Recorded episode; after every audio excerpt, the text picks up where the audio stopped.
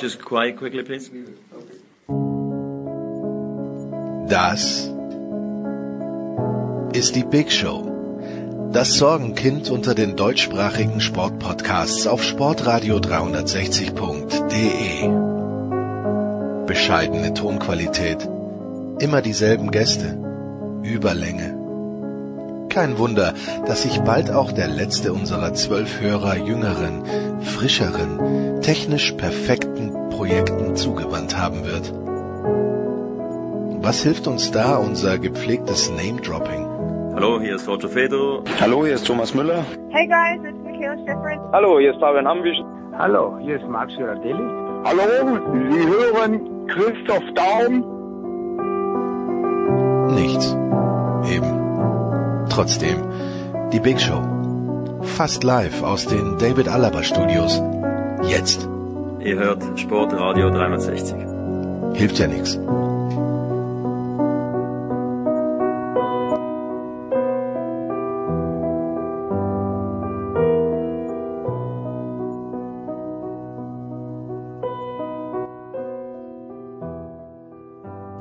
Das ist das Programm für die Big Show 499, eine Woche bevor es dann zum großen Jubiläum geht. Wir beginnen mit Fußball, mit Mike Nöcker, mit Christian Sprenger, mit Thomas Wagner. Das dauert äh, doch satte 50 Minuten heute. Dann geht's weiter mit Handball, mit Götzi. Die Olympiaqualifikation für die Deutschen steht an am Wochenende nach einer Stunde und 10 dann der Motorsportteil mit Stefan de Vois Heinrich und Stefan Ehlen bis circa 1.45. Dann Nicolas Martin, Andreas Renner und Günter Zapf zur NFL, zu Ben und zu Dak. Zwei Stunden fünf sind vergangen, dann äh, kümmern wir uns um die nordische Ski-WM mit Volker Kreisel, hat ein paar nette Bilder mitgenommen, im Kopf natürlich, nach 2.25 geht's dann weiter mit Ski Alpin, Dom Heberlein und Guido Heuber und hinten raus Sebastian Kaiser und Paul Häuser zum Tennis nach circa zwei Stunden 45. Die Big Show 499. Ja, und so geht's also okay. los in der Big Show 499 und wir beginnen mit Fußball mit zum einen Christian Sprenger, der, und dazu kommen wir später noch, am Samstag wieder ein grandioses Literaturdaily am Start hat. Servus Christian. Hallo zusammen, ja.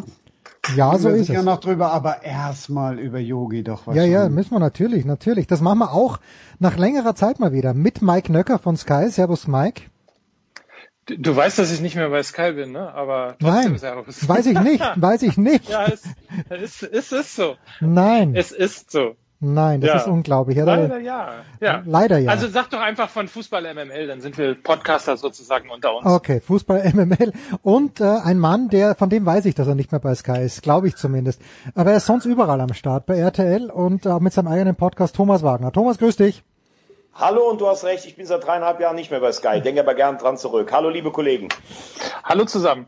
Thomas, wir müssen, glaube ich, doch mit dir anfangen, weil wenn jemand in den zehn Jahren Sportradio 360 mit Joachim Löw kritisch und wenn ich so drüber nachdenke, überleg dir mal, Joachim Löw war fünf Jahre länger Bundestrainer, als es Sportradio 360 gibt. Aber Thomas, du warst immer extrem kritisch. Also an dich als erster die Frage, was ist das Positive, was bleibt als Positivstes? Und ich meine nicht den Weltmeistertitel, aber was hat Joachim Löw besonders gut gemacht aus deiner Sicht in seiner Amtszeit, die ja noch nicht ganz vorbei ist? Also erstmal ist dieser Schritt überfällig und äh, meiner Meinung nach wirklich auch, wie der Kicker heute geschrieben hat, die letzte Möglichkeit, noch Selbstbestimmung, äh, selbstbestimmend das Ganze zu machen. Was ist gut? Ähm, ich glaube, er hat in jedem Turnier außer dem letzten ähm, das Halbfinale erreicht. Das kann man nicht wegdiskutieren.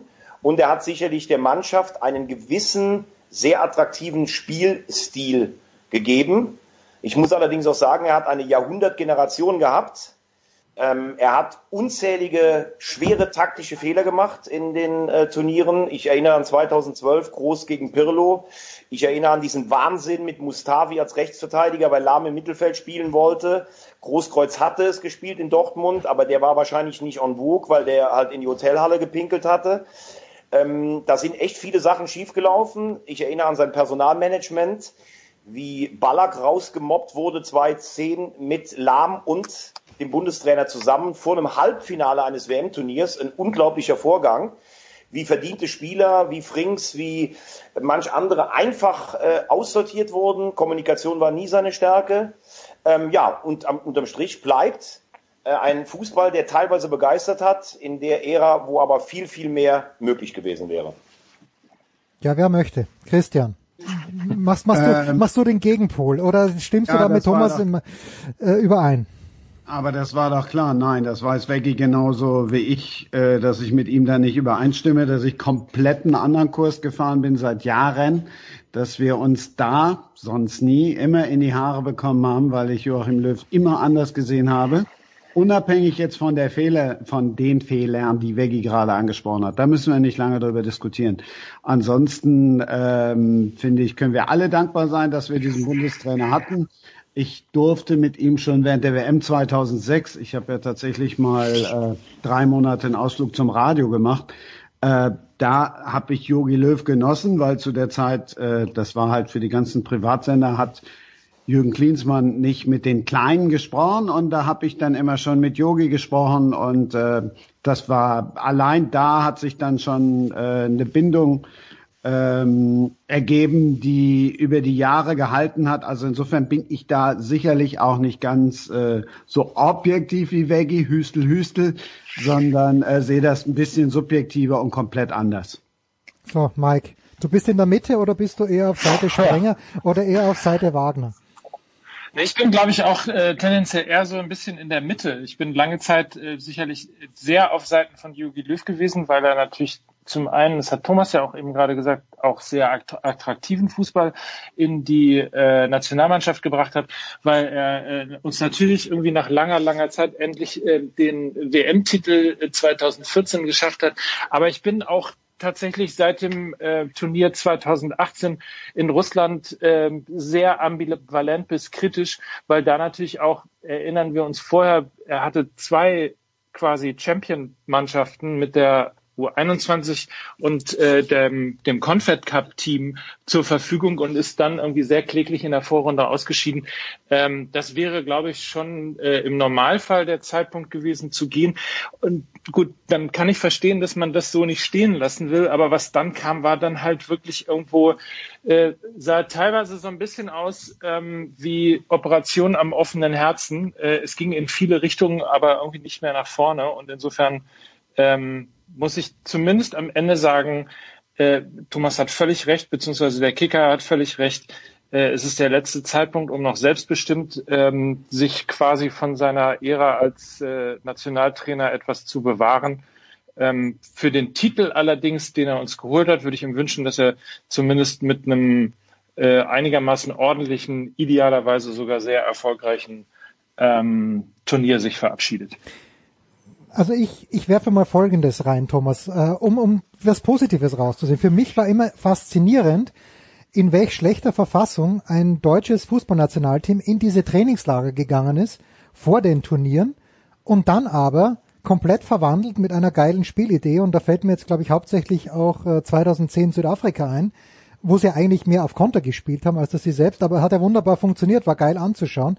Also das habe ich schon immer als bemerkenswert gefunden, diese diese Metamorphose von einem traurigen Team, das dann, glaube ich mal 4-1 gegen Italien verliert und dann aber zurückkommt und oder war das schon war das noch Klinsmann? Aber jedenfalls Das war Klinsmann das war Klinsmann. 2-6. Ja, okay, aber äh, verstehst du, was ich meine oder siehst du das anders? Also ich fand schon, dass diese Trainingslager, dass die unfassbar produktiv waren unter Joachim Löw vor Ja, das, äh, das sehe ich in seiner Anfangszeit, sehe ich das genauso. Ich finde auch damals, ähm, man konnte sich tatsächlich auch die Freundschaftsspiele teilweise angucken, weil das war durchaus attraktiver Fußball. Aber noch einmal, ähm, du hast auch selten, glaube ich, so viele klasse Spieler, äh, vor allen Dingen spielstarke Spieler gehabt.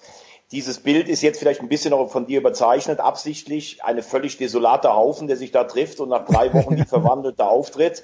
Ich glaube, so schlimm war es auch nicht, aber tatsächlich, er hat dann auf die Spieler gesetzt, wie auf einen Özil, einen Groß, die diesen Spielstil auch konnten und ähm, es war wahrscheinlich auch gar nicht so dumm zu sagen, ähm, ich habe keinen richtigen guten Linksverteidiger 2014, dann setze ich einen Hövedes dahin. Also da war teilweise Pragmatismus da. Aber ich kann natürlich auch nicht sagen, wenn ich jetzt Trainer von Bayern München bin und werde dann einmal vielleicht in drei oder vier Jahren Meister, dann kann ich auch nicht sagen, dass der hat jetzt die Sterne vom Himmel geholt. Für diese Generation, die wir hatten, an deren Spielstil er großen Anteil hat, haben wir deutlich zu wenig Titel gewonnen oder auch vielleicht zu wenig Finalteilnahmen, weil Löw glaube ich schon, ähm, auch entscheidende Fehler gemacht hat. Und wie gesagt, ich, also ich kann nur sagen, wenn ich ihn interviewt habe, dann war der immer völlig korrekt oder auch angenehm. Aber das Zwischenmenschliche, das finde ich schon sehr, sehr kritisch, wenn Leute, egal wie man die findet, ich kann auch Leute verstehen, die sagen, Ballack und Frings, das war zum Beispiel eine Generation, die haben die äh, Jungen noch zum Bälle holen geschickt. So entwickelt sich ja auch der Fußball. Aber ich muss es als Bundestrainer schaffen, Spieler, die ich nicht mehr haben möchte, die aber für äh, das Land auch Leistungen gebracht haben, den muss ich das richtig gut erklären können. Und das konnte er noch nie.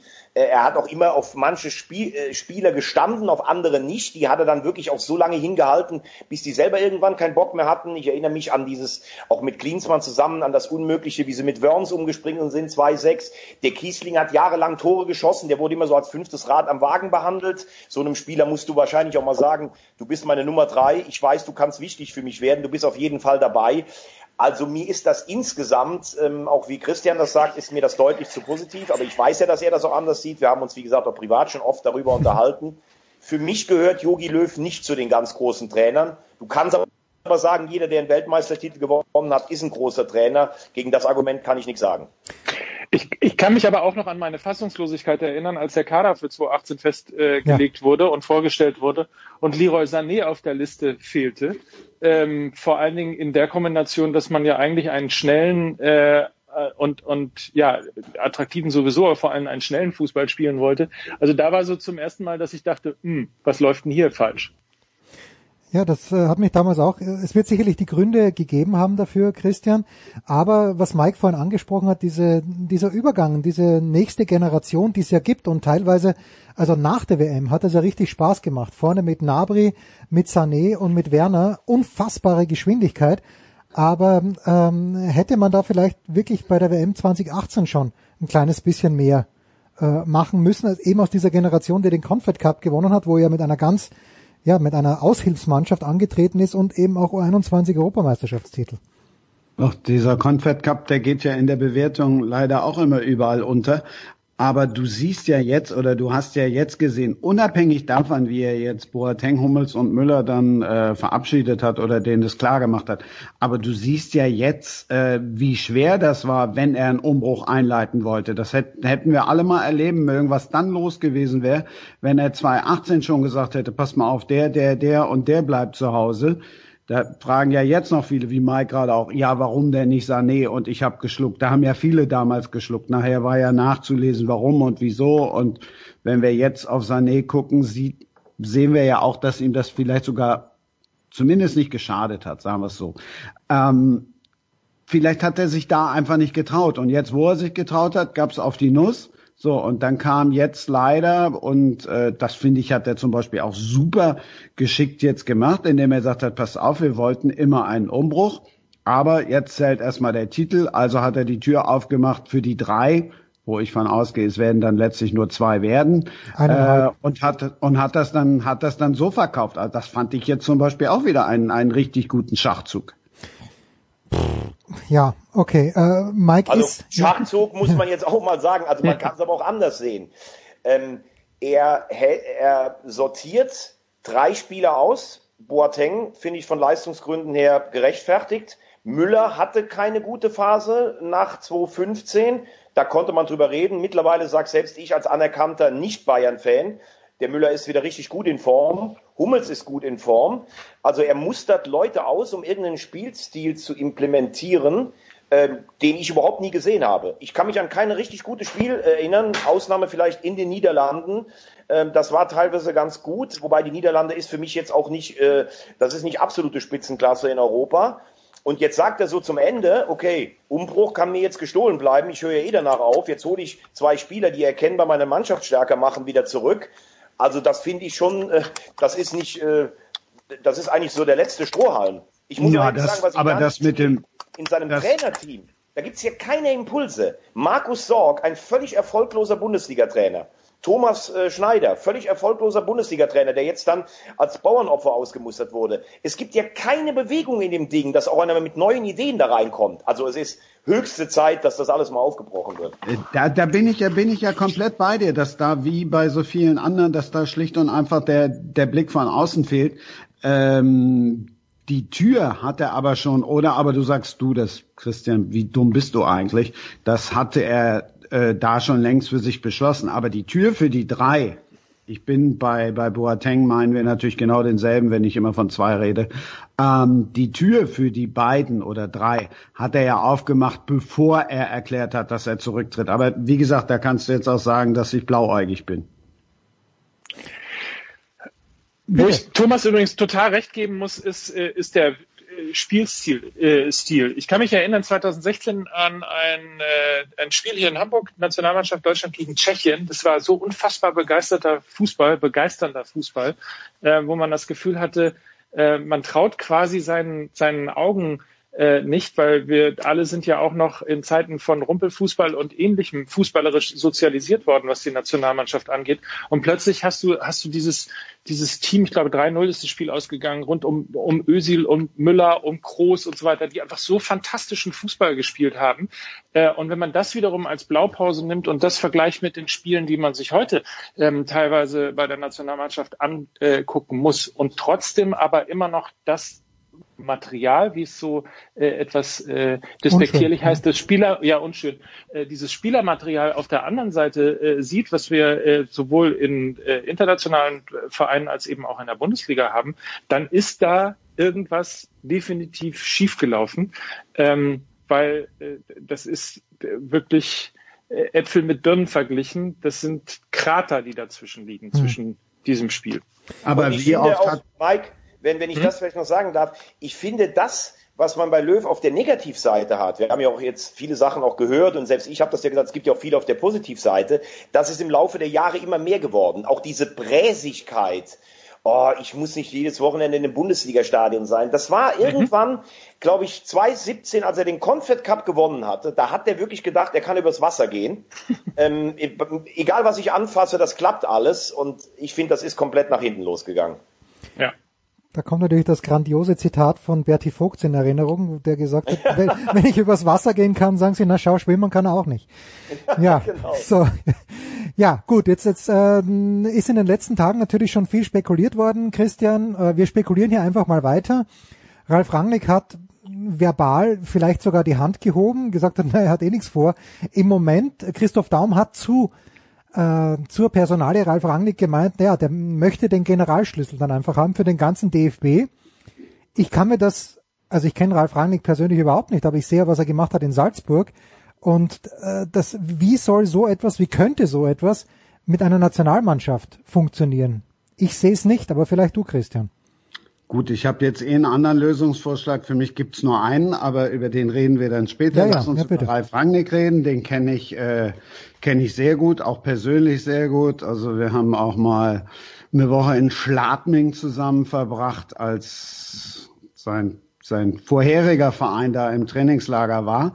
Ich kann mir das sehr gut vorstellen. Nur äh, wir reden immer noch über einen Verband und das wird dann nicht ganz ohne Wunden und ohne Blut abgehen. Also da wird es dann schon das eine oder andere Opfer geben, auch wenn er ja bei Sky gesagt hat, er kann sich auch gut eine Zusammenarbeit mit Oliver Bierhoff vorstellen. Hm. Ja, kann ich mir auch noch vorstellen. Aber da sind ja dann auch noch ein paar andere Verkrustungen, über die haben wir gerade schon, über die hat Thomas ja gerade schon gesprochen, indem er nur mal Markus Sorg angesprochen hat und so weiter und so fort, wo ich jetzt auch, das fand ich den absurdesten Vorschlag bisher, gelesen habe, der solle das übernehmen. Da habe ich gedacht, ich lese nicht richtig. Ähm, also der würde diesem Verband mit Sicherheit gut tun, würde ihn aufmischen. Die Frage ist halt nur, wie perspektivisch ist das? Wie weit geht das? Ich meine, Ralf Rangnick ist jetzt auch nicht mehr der Jüngste. Klar, Bundestrainer kannst du auch noch mit 75. Ähm, aber wie weit ist dieser DFB reformwillig? Das ist ja eine andere Frage und die Antwort haben wir ja jetzt äh, zuletzt oft genug zu lesen bekommen. Ralf Rangnick, Mike. Ich glaube, er hm. muss, er muss jeden Tag auf dem Platz stehen. Er muss, äh, so wie er es in Salzburg gemacht hat, dann in Leipzig gemacht haben. Ja, der, der hat eine Idee, eine Spielidee, die kann man jetzt mögen oder nicht, aber sie ist, ist ja erfolgreich gewesen in den letzten Jahren. Und ich tue mich halt schwer zu glauben, dass wenn jemand alle drei Monate da mit der Mannschaft zusammen ist, dass sowas lecker funktioniert. Was glaubst du? Äh, ich bin da voll bei Christian. Ich glaube, wenn er kommt, dann kommt er äh, mit allem und mit Anspruch äh, auf äh, alles und jeden. Und ich kann mir schwer vorstellen, dass der DFB das mit sich machen lässt. Ich würde es mhm. allerdings ähm, bei dem, was er sozusagen auf der Habenseite in seiner ähm, in seiner fußballerischen beziehungsweise in seiner Trainervita hat äh, und auch wie er strukturell an die Sachen rangeht, würde ich super spannend finden, weil ich glaube, ähm, das ist letztlich auch das, ähm, was meiner Ansicht nach irgendwie dem, dem DFB ein bisschen fehlt. Diese Linie ähm, von, von unten nach oben und teilweise auch ein bisschen dieses, ich nenne es mal Durchregieren. Mhm. Ähm, ich, ich glaube, im Moment äh, reden da einfach noch zu viele Menschen mit rein. Insofern finde find, würde ich das als Personale, Personalie durchaus, durchaus spannend finden. Aber ich äh, mute mir jetzt auch nicht zu, äh, jetzt irgendwie zu bewerten, ob das äh, die beste oder die eher schlechtere Lösung ist. Aber es klingt auf dem Papier durchaus, ähm, durchaus interessant. Ich glaube, dass äh, Rangnick jemand wäre, der wird einen ganzheitlichen Ansatz nehmen, wie ein Osteopath. Und mhm. der würde beim DFB mal richtig durchlüften. Ähm, und äh, ich glaube auch, der hätte eine gute Spielidee. Ich finde, das würde alles passen. Ich finde es auch nicht schlimm, wenn einer sagt, äh, ich hätte Zeit. Äh, warum soll man nicht dieses Amt ambitioniert angehen?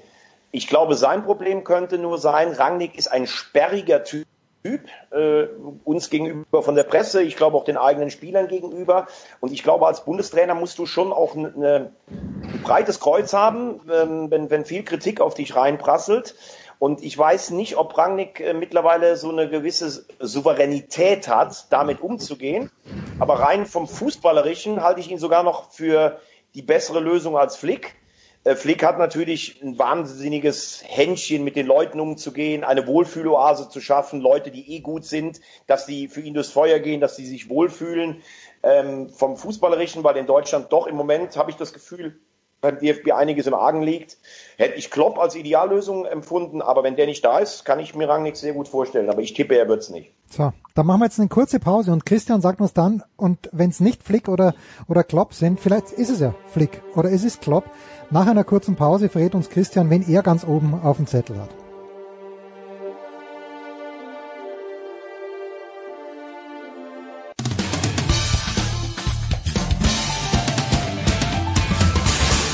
Hi, hier ist Dritter Steffen und ihr hört Sportradio 360.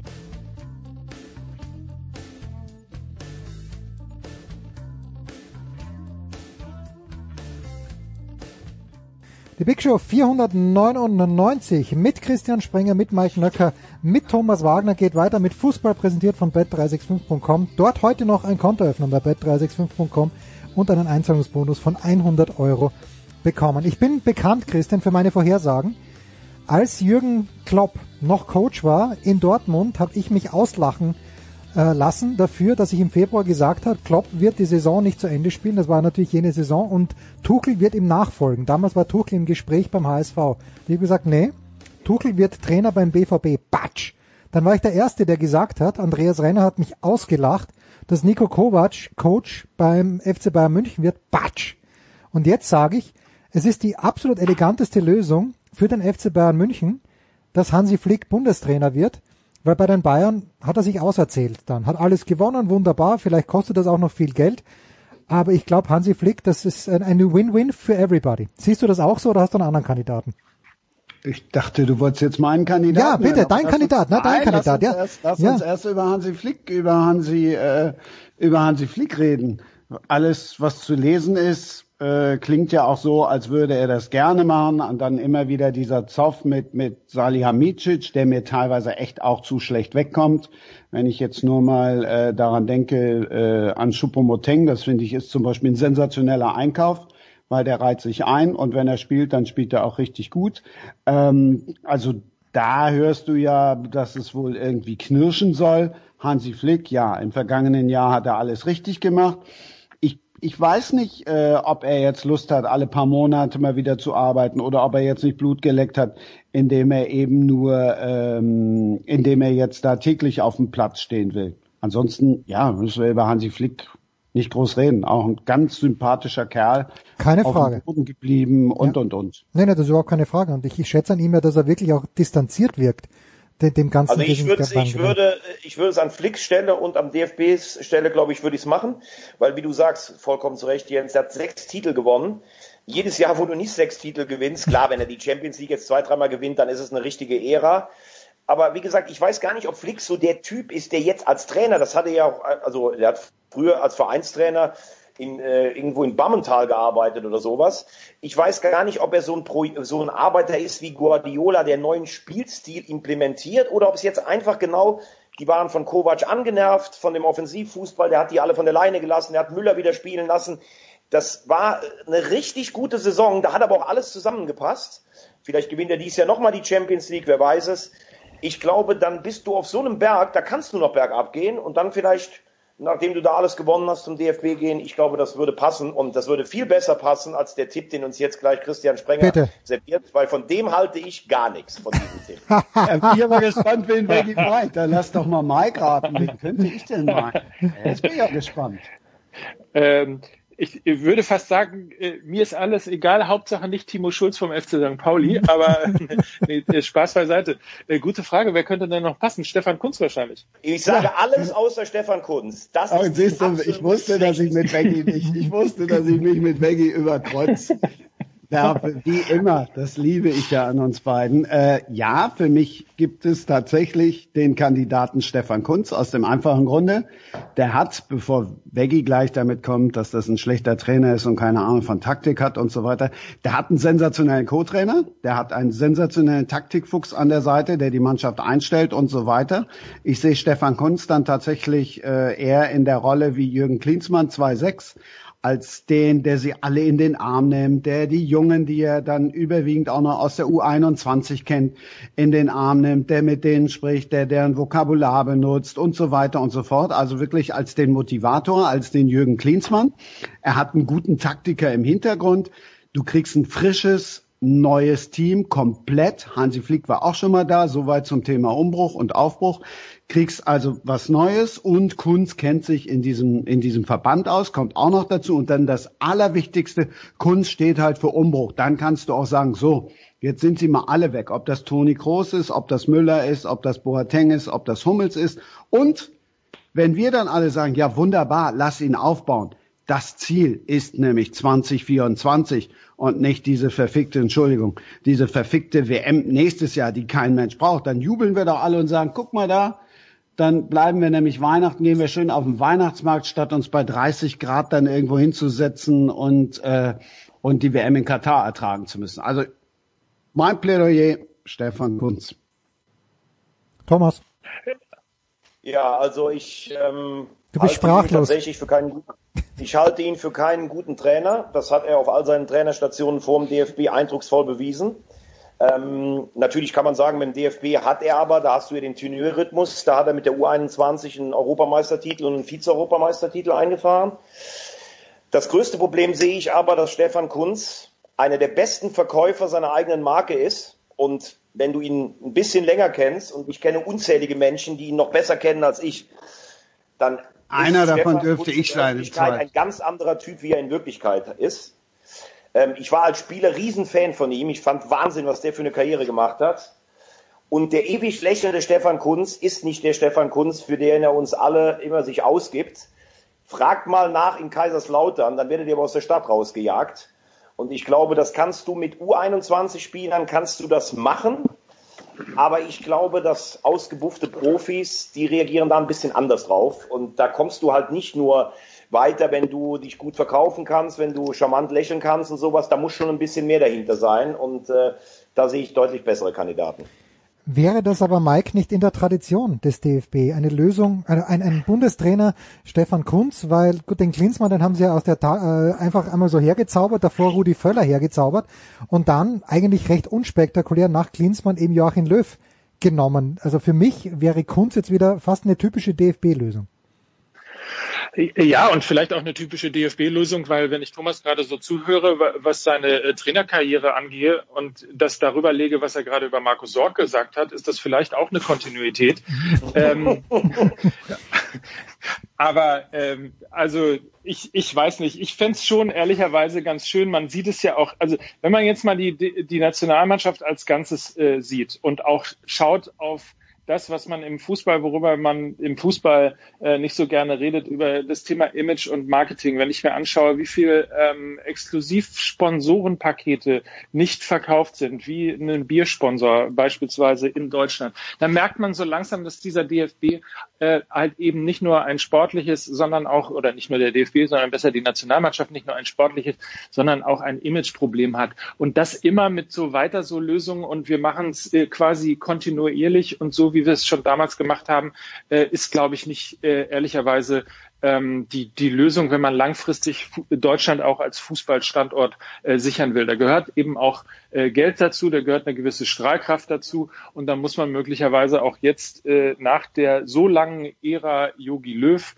einfach mal sagen, ähm, wir, wir erfinden uns neu oder wir versuchen mal an der einen oder anderen Stelle etwas Neues ähm, das äh, ist, glaube ich, äh, auch mit äh, Spielern, die wir ja, haben wir ja eben schon drüber gesprochen, die wir alle noch haben, auch gar kein so Hardcore-Risiko, als dass man äh, jetzt quasi die Zukunft des deutschen Fußballs auf den Tisch legt, ähm, sondern ich glaube, ganz simpel herzugehen und zu sagen, okay, wir, wir geben uns ein neues Gesicht, wir geben uns eine neue Art, wie wir möglicherweise auch kommunizieren.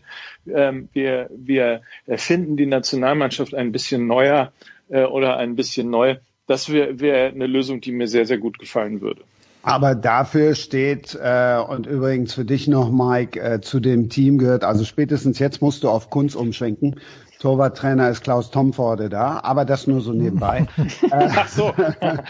ja, dann, warum ähm, sagst du das nicht gleich? Ja, also nein, Kunz habe ich ja auch gesagt. Und Kaiserslautern, da ist er ja nicht vor, als Trainer vom Hof gejagt worden, sondern letztlich, äh, weil er da Vorstandsvorsitzender war. So viel äh, Zeit muss dann eben Ja, auch aber das sein. hat auch was mit seinen Charaktereigenschaften zu tun.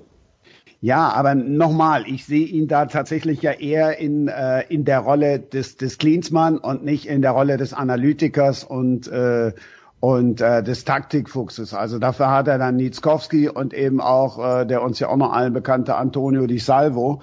Also insofern finde ich das ganz spannend und der klassische Weg wäre es schon irgendwie so ein bisschen mit U21, aber er ist ja immerhin nicht, äh, nicht der Assistent. Aber wie gesagt, das ist halt so, so, so meine Meinung, weil du dann auch sagen kannst, so pass auf, jetzt haben wir einen kompletten Umbruch und jetzt ziehen wir nicht die ganze U21, das wird natürlich nicht funktionieren oder dafür gibt es da auch zu wenige. Ähm, aber der steht halt eben für, für die jungen Leute. Frage mal von meinerseits in die Runde. Ich habe irgendwo mal gelesen, äh, den Satz gelesen oder gehört, äh, dass seit Hansi Flick nicht mehr bei der Nationalmannschaft ist, geht es äh, taktisch und spielerisch abwärts. Unterschreibt ihr das? Thomas, du hast, du hast alle Spiele im Kopf, also ich überlege jetzt gerade. äh, Flick war doch dann, war nicht Geschäftsführer in Hoffenheim, bevor er zu den Bayern gekommen ist. Ich muss mal überlegen. Wie Aber man muss ja her? vielleicht als erstes mal sagen, Mike, wenn du eine Frage stellst, die absolut berechtigt ist. Ähm, ich glaube, wir sind uns einig. Das eine ist der Spielstil, den eine Mannschaft hat, und das andere ist für einen Nationaltrainer, alle zwei Jahre wird abgerechnet, wenn ein Turnier ansteht. Gut, dieses ja. Jahr ist es, ist es drei Jahre. Ne? Und mhm. ähm, genauso wie eben jemand, ich glaube Christian war es oder du Mike, gesagt hat, das 2-10, das fand ich eine wahnsinnig tolle WM mit einer jungen, wilden Mannschaft. Und da bist du Dritter geworden. Dritter ist für mich immer ein Erfolg, aber ähm, da sage ich auch, das war ein richtig gutes Turnier, obwohl du sicherlich auch da das Ding hattest, der Schuss von Lempard, der klar hinter der Linie ist. Du brauchst in so einem Turnier natürlich auch immer das Momentum. Und ich sage es immer wieder, der WM-Sieg der Deutschen 14 war natürlich verdient. Aber gegen Algerien hattest du wahnsinnig viel Glück und gegen Argentinien hast du gegen eine Mannschaft gespielt, die mindestens ebenbürtig war. Und Neuer muss ganz klar vom Platz fliegen und es ist ein Elfmeter für Argentinien. Dann reden wir vielleicht jetzt darüber, dass Jogi Löw dieses große Ding nie gewonnen hat. Also Taktik bei einem Bundestrainer würde ich immer so ein bisschen gegen einlösen, gegen du brauchst eine Turnierstrategie, du brauchst einen Lauf und du brauchst auch definitiv das nötige Glück. Tja, wo bei uns da die Spanier 2010 einfallen, Thomas, ich glaube gegen Paraguay war's. Auch äh, das, wo, wo, das, wo, wo, die, wo, wo die den Elfer nicht reinbringen, die, die Paraguay und das dann noch gut geht. Also ja, Glück, Glück braucht jede Mannschaft. Definitiv. Ja, siehe das, das Glück, was wir gegen Brasilien hatten in diesem einen Turnier. Da konnte Löw ja auch nichts für. Es war ja auch pures Glück. Sorry. Das ist äh, jetzt sehr sarkastisch. Ja, und wir haben gegen eine brasilianische Mannschaft gespielt, die schon vorm Anpfiff beim nervlichen Zusammenbruch war. ähm, und äh, natürlich musst du die erstmal sieben einschlagen. Das habe ich auch alles gesagt. Aber das ist jetzt also ganz billig polemisch auf Stimmenfang. Hat ein so überragender Mann wie du nicht nötig. ich, wollte nicht, ich wollte dich doch nur kitzeln, Maggie. Und das ist mir gelungen. Aber vielen Dank. Ja, so. Äh, jetzt eine Frage noch, weil Mike, was du ja gesagt hast davor mit diesem ganzen neuen Auftreten, das hängt ja eigentlich vielleicht zur Hälfte am neuen Bundestrainer Stefan Kunz, den wir hiermit äh, herzlich gratulieren zu seiner Bestellung. Aber es, es hängt natürlich auch an Oliver Bierhoff. Äh, sollte die Personale Bierhoff vielleicht ein bisschen diskutiert werden, weil so ich, wie ich es verstanden habe, bedankt er sich ja bei Jogi, Jogi Löw für die gute Zusammenarbeit. Er selbst wird aber weiterhin was auch immer beim DFB geben. Ich, ich weiß nicht, ob ihr gestern das Interview mit äh, Uli Hoeneß bei äh, Sky gesehen habt, wo äh, Uli Hoeneß gesagt hat, Oliver Bierhoff habe ich nicht auf dem Zettel. Und man wusste am Ende äh, nicht, meinte er nicht auf dem Zettel derer, äh, die dort weiterarbeiten sollen oder nicht auf dem Zettel derer, die dort entlassen werden sollten. Also es war, äh, danach herrschte völlige Uneinigkeit in der Runde. Ähm, ich weiß es nicht. Ich, also, wenn man, wer, wer Bierhoff sagt, muss ja immer auch irgendwie Marketing sagen, weil und äh, all das hängt ja auch irgendwie und äh, never äh, rest, the best never rest, wobei das glaube ich eher von Mercedes kam. Ähm, genau. ähm, das hängt natürlich auch über ihm. Ich habe aber trotzdem das Gefühl, und da müsst ihr mir ehrlicherweise ein bisschen helfen, auch wenn, wenn das, wenn das marketingmäßig teilweise sehr kalt rüberkommt und auch dieses ganze Schwarz und die Mannschaft und so, das, also mir ist es dann wirklich too much. Aber ich habe das Gefühl, seit Bierhoff da ist, ist alles, was rund um die Nationalmannschaft passiert, durchaus auch erheblich professioneller geworden. Wenn ich eins noch sagen darf, weil ich dann weg muss in der Besprechung, lieber Christian, wenn du mir noch einmal den Vortritt lässt, ähm, was mich irritiert ist, und da kann ich genau auf Mike Spuren wandeln, Bierhoff gilt ja als das böse Gesicht für alles, was wir bei der Nationalmannschaft haben. Und ich persönlich finde viele Sachen echt auch, boah, genau, best never rest, Hashtag zusammen la Mannschaft, da kommt mir die Galle hoch, muss ich ganz ehrlich sagen. Aber Bierhoff hat nie einen Heal daraus gemacht, dass er ein smarter Geschäftsmann ist, das war er übrigens als Spieler schon, und er hat das Umfeld der Nationalmannschaft auf ein neues Niveau gehoben, das muss man fairerweise mal sagen alle, die dabei waren, das wird auch Christian, glaube ich, da sind wir uns dann einig bei 2014, dieses Campo Bahia muss ihm wohl richtig gut gelungen sein. Ähm, und ich finde es immer so ein bisschen erstaunlich, dass Löw wegen vielem angegangen wird, wie gespielt wird, aber dass die Nationalmannschaft einfach nicht sympathisch wirkt, das wird immer alles Bierhoff zugelastet. Und ich finde, da ist auch viel Wahres dran. Wir müssen aber mal festhalten, Bierhoff, der steht wenigstens dazu. Der sagt, das ist die müssen Werbemaßnahmen machen, die müssen ein anderes Gesicht irgendwie zeigen drumherum, denn die Spieler sind ja auch größtenteils alles Ichs AGs. Er zieht's einfach durch und deshalb finde ich die, die ganze Verachtung, die Bierhoff entgegenschlägt, weil der hat auch viel an dem Erfolg der Nationalmannschaft äh, Anteil gehabt, finde ich nicht ganz gerecht. Aber allerdings würde ich auch in dem Falle sagen, wenn jetzt Löw geht, auch Bierhoff müsste gehen. Auch auf dieser Position wäre jetzt dringend mal ein Personal- und Strategiewechsel äh, nötig. Thomas, wie lange hast du noch? Wie lange hast du noch, Thomas? Weil wir, du Drei musst, Minuten für die Antwort von Christian habe ich noch. Nee, nee, Christian, ja. eine Minute Antwort und dann darf Thomas noch ganz kurz den HSV loben, der Kiel hergespielt hat. Ich wollte, ja, ganz kurz, schade. Ich hatte mich schon sehr über die positive Einschätzung von, von Veggie gefreut. Ähm, ich bin bei Oliver Bierhoff noch befangener als jetzt bei Joachim Löw, weil Olli Bierhoff kenne ich A seit Jahren viel äh, bin mit äh, seiner Schwester befreundet. Also insofern bin ich da komplett so. Wir stellen erstmal fest, Christian äh, Sprenger fährt mit jedem wichtigen Menschen im deutschen Fußball in Urlaub. Das sollten wir ja auch mal festhalten. Nee, habe ich was von Urlaub gesagt? Nein, nein, das, das jetzt nicht. Ähm, aber mit Nicole habe ich zum Beispiel ein Hörbuch gemacht über die deutsche Nationalmannschaft. Aber das, das nur nebenbei. Also insofern tue ich mich bei Olli schwer. Eins vergisst man immer und ähm, das hast du ja gerade auch angedeutet. Olli hat versucht, die Mannschaft, sicherlich auch die Mannschaft, da sage ich schon selber, auf teilweise falschem Weg herauszulösen aus diesem Verband, aus diesem, aus diesem Riesenfrachter wollte er ein Schnellboot machen und dann eckst du immer und immer wieder an und begehst dann vielleicht oder sicherlich auch den einen oder anderen Fehler. Ähm, aber wir dürfen halt eben nicht unterschätzen, dass er da in einem Verband tätig ist und wie, der, wie dieser Verband agiert und reagiert. Das sehen wir ja äh, im Moment. Das ist ja manchmal noch schlimmer als Achtung, Veggie, deine Überleitung als beim HSV. Oder beim IOC. Also ganz schnell ein paar Worte zum HSV, Thomas. Du warst, du warst geplättet, so großartig war der HSV. Nein, nein. Erstmal herzlichen Glückwunsch an Mike zum Derby-Sieg. Das war zwar eigentlich eher ein unentschieden Spiel, aber ich finde, ganz am Ende hat St. Pauli äh, mehr gewollt und deshalb äh, war das auch kein unverdienter äh, Sieg. Vielen Dank. beim HSV ist es natürlich klar, dieses Jahr musst du hoch, weil sonst drohst du irgendwie so ein Leeds oder Nottingham zu werden. Ähm, ich finde, am Montag gegen Kiel haben sie ein richtig gutes Spiel gezeigt. Das konntest du dir richtig gut angucken. Sie haben es leider nicht gewonnen. Jetzt hast du angefangen von diesem vermalmedeiten Spiel in Aue, wo du in der ersten Halbzeit 5-0 führen musst und nur einen Punkt mitnimmst. Überführt, wo du besser warst, über einen bodenlosen Auftritt gegen Würzburg, über Pauli und jetzt über, wieder nicht gewonnen gegen Kiel. Eine schwierige Situation. Kiel ist eine sehr stabile Mannschaft, äh, hat auch, ich habe mal in der wahren Tabelle nachgeguckt, ich glaube, die haben acht Punkte mehr, weil die kriegen ja teilweise elf Meter wie auch in Essen. Puh, die haben echt richtig Match und Spiel und Saisonglück. Ähm, meine Hoffnung heißt einfach Daniel Thune. Ich finde den Typ sau cool. Ich finde, ähm, der wirkt nie so, als wenn er irgendwas erzählt, wovon er nicht äh, überzeugt ist. Und der hat letztes Jahr in Osnabrück acht Spiele am Stück nicht gewonnen und hat die trotzdem zum Klassenerhalt geführt und in der Vorrunde den HSV schon mal aus einer fünf Spiele nicht Sieg auch wieder rausgeführt. Klar ist, wenn du morgen in Bochum verlierst, ist Bochum weg. Acht Punkte holst du nicht mehr auf. Aber ich hoffe, dass wir am Ende äh, Zweiter werden oder wir spielen am Schluss Relegation gegen den FC. Boah, Okay, Thomas. Und, und Relegation hätte sich der HSV redlich verdient. Das muss man auch mal sagen. danke für deinen Sarkasmus. ja, Thomas, danke dir. Äh, hin, hinfort mit dir. Ähm, zum FC St. Pauli noch ein Wort an dich, Mike. Also im Herbst hatte ich dort Tschüss, liebe Kollegen. Tschüss. Servus. Ciao.